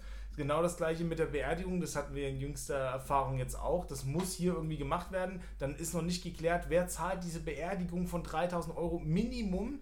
Das muss irgendwie geregelt sein im Idealfall, weil sonst kommen die Erben und Erben ist auch nicht ja. so einfach, wie ihr denkt. Kommt auch von Regelt genau. euren Scheiß so. Das kommt also so von Bundesland zu Bundesland halt. ist es anders. Zum Beispiel, ja. ich weiß, in Bayern ist es zum Beispiel so, dass du halt so. Ja, gut, das kommt dann auch wieder auf die auf Oberpfalz, Franken. Das ist, das ist alles ganz, ganz verwandt. Es ist manchmal ist es äh, das älteste Kind. In erster Linie ist es meistens der Ehepartner. So, und wenn kein Ehepartner mehr da ist, sondern nur das letzte Elternteil da ist, dann ist es, sind es die Kinder. Entweder sind die gleichberechtigt in der Entscheidungsfreiheit, die müssen sich einigen, oder halt das älteste Kind, das ist immer ganz, das kommt immer drauf an. Genau, Aber das Wichtige daran ist. Dann sind die Geschwister dran. Zum, genau, es kommt immer. Aber die Eltern gesagt, weil ich in einer so einer Situation bin, was ist, wenn du getrennt bist und immer noch verheiratet?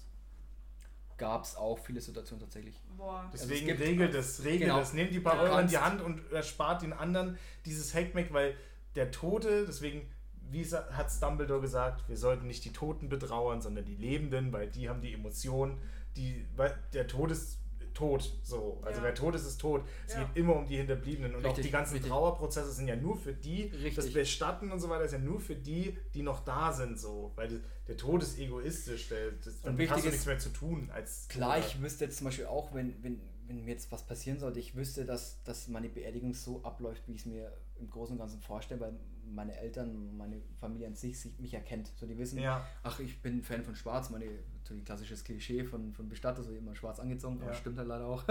ähm, bei mir zumindest. Ähm, gibt auch bunte Vögel tatsächlich, gibt auch ja. andere. Ähm, aber ich bin eine schwarze Urne. Punkt, das ist weiß jeder eigentlich, der mich kennt, der kann sich, wenn man, wenn man sich darüber äh, Gedanken machen würde, oh Gott, was nehmen wir jetzt für Urne? Um, um Spaß. dich zu ärgern, einfach mal rosa Streifen ja. unten hin machen. Ja, das wäre sogar schön. Ich wollte gerade sagen. schöne Urne mit so einem Neonstich zum Beispiel, das schaut cool aus. Ähm, nee, aber bei mir war es so, jeder wüsste, blanke Ding, dass keiner auf der Beerdigung traurig, äh, traurig sein müsste oder sich auch gerne mal einen Witz erlauben dürfte. So jeder, der mich kennt, könnte ohne Probleme meine Beerdigung planen, ohne schlechtes Gewissen zu haben, weil ich einfach, was sowas angeht, wenn man mein Leben kennt, dann kennt man meine Beerdigung, so nach dem Motto. Mhm. Aber es gibt Leute, die sind so introvertiert oder halt auch verschlossen oder auch, die lassen nichts nach außen, da weiß man nicht, dann hockt man da und das ist das, was du jetzt gemeint hast, so, so scheiße. Das, es gibt wirklich Leute, das kriege ich auch mit, die sind überfordert beim Aussuchen der Urne, weil die dann immer sich denken, scheiße, das ist die falsche Urne und der hat doch die gewollt und ah, nehme ich jetzt die mit den Steinen oder lasse ich die Steine weg, fuck, was mache ich da jetzt? Und um den ganzen vorzubeugen, kann man tatsächlich, man kann direkt zum Bestatter gehen und kann eine Vorsorge machen lassen. Man kann es wirklich schon mit Geld äh, hinterlegen und kann sagen, ich möchte die und die Beerdigung. Natürlich gibt es dann so ungefähr Kalkulationen, dass man sagt, es könnte in 10, 20, 30 Jahren teurer werden oder die, die Urne kann es nicht geben, dann müssten wir was ähnliches nehmen. Aber dieses Grundgerüst wäre da. Du könntest deinen eigenen Tod jetzt von, von A bis Z durchplanen. Müsste man jetzt eigentlich sofort hingehen und machen. Du könntest zum Beispiel, ich bin nicht gläubig, also für mich bräuchte mal vielleicht auch kein Pfarrer kommen.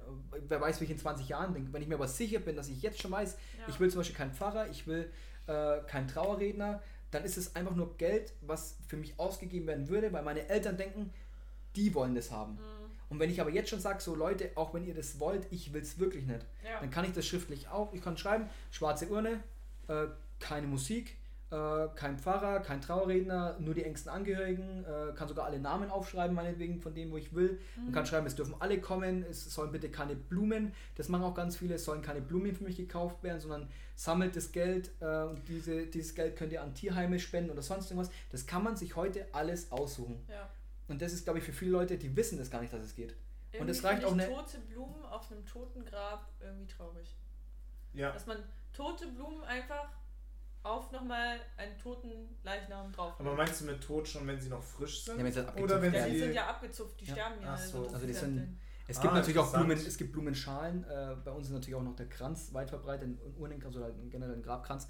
Ähm, das vertrocknet ja irgendwann, gerade im Sommer so. Das guckst du drei Ja. Tage später drauf und das ist alles schön braun. Weißer Das Kies. ist so teuer, gell? Das ist sehr teuer, Das ja. ist so teuer. Das ist sehr teuer. Das ist Also ich, für meine Beerdigung, ich möchte, wenn jemand will, einen Straußblumen und dass jeder, was auch beliebt ist, oder einen Korb voll ähm, Blüten vielleicht, dass man sagt, Mhm. jeder kann noch was reinwerfen, weil ich, für mich, wie gesagt, gläubig, das ist dann nur das nächste, ich bräuchte für mich keine Erde und kein Weihwasser. Ja. Ähm, und äh, vielleicht, es gibt Leute, die wollen aber irgendwas machen, die, die, die gerade die älteren Leute, die, die sind es gewohnt, äh, den, den Weihwasserstiel zu nehmen und dann Mhm. äh, Weihwasser reinzuträufeln. Aber wenn ich das persönlich nicht für mich will und ich kann es für mich festlegen, dann kann ich zum Beispiel für die auch an die denken schon und kann sagen, macht eine Streublütenschale, wo jeder da mal reingreifen kann, ein paar Blütenblätter in der Hand, kann auch Kunststoff äh, welche sein, die es dann auch voll verrotten und wirft dann einfach eine Handvoll rein, als so hier endgültig, tschüss, mach's gut. Ähm, es gibt Leute, die brauchen das tatsächlich dann. ja, und das ist dann halt für die man kann anderen aber wirklich, nett. ja, und man kann aber wirklich so diese Last, wie gesagt, man kann Fürsorgeberechtigten ja nennen, der sich dann auch, der, der gesetzlich, man kann es weitergeben, den Titel, das ist ja dann wirklich ein gesetzlicher Titel. Das heißt, wenn, wenn dann jemand kommt und sagt, so, wer zahlt jetzt die Beerdigung, dann geht, ja, ich bin hier der Fürsorgeberechtigte, ich wurde ernannt, äh, ich möchte das aber gar nicht machen, dann kannst du das jederzeit weitergeben. Mhm. Wenn es natürlich aber irgendwann der Moment kommt, es nimmt keiner mehr diesen Titel ab, weil er sich nicht mehr darum kümmern will, dann bist du der Fürsorgeberechtigte. Dann musst du für die Beerdigung planen.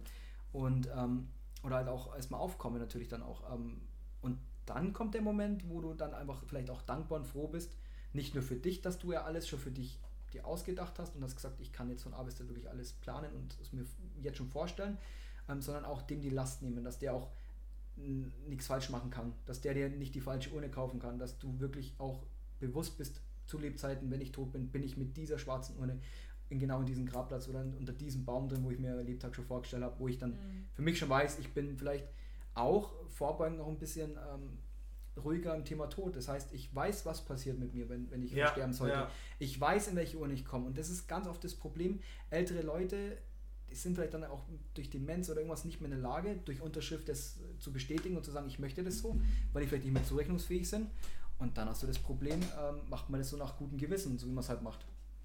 Und ja, das ist immer so. Ich will natürlich jetzt nicht sagen, so jeder sollte jetzt mit 30 schon irgendwie das Ganze machen. Ja, ja.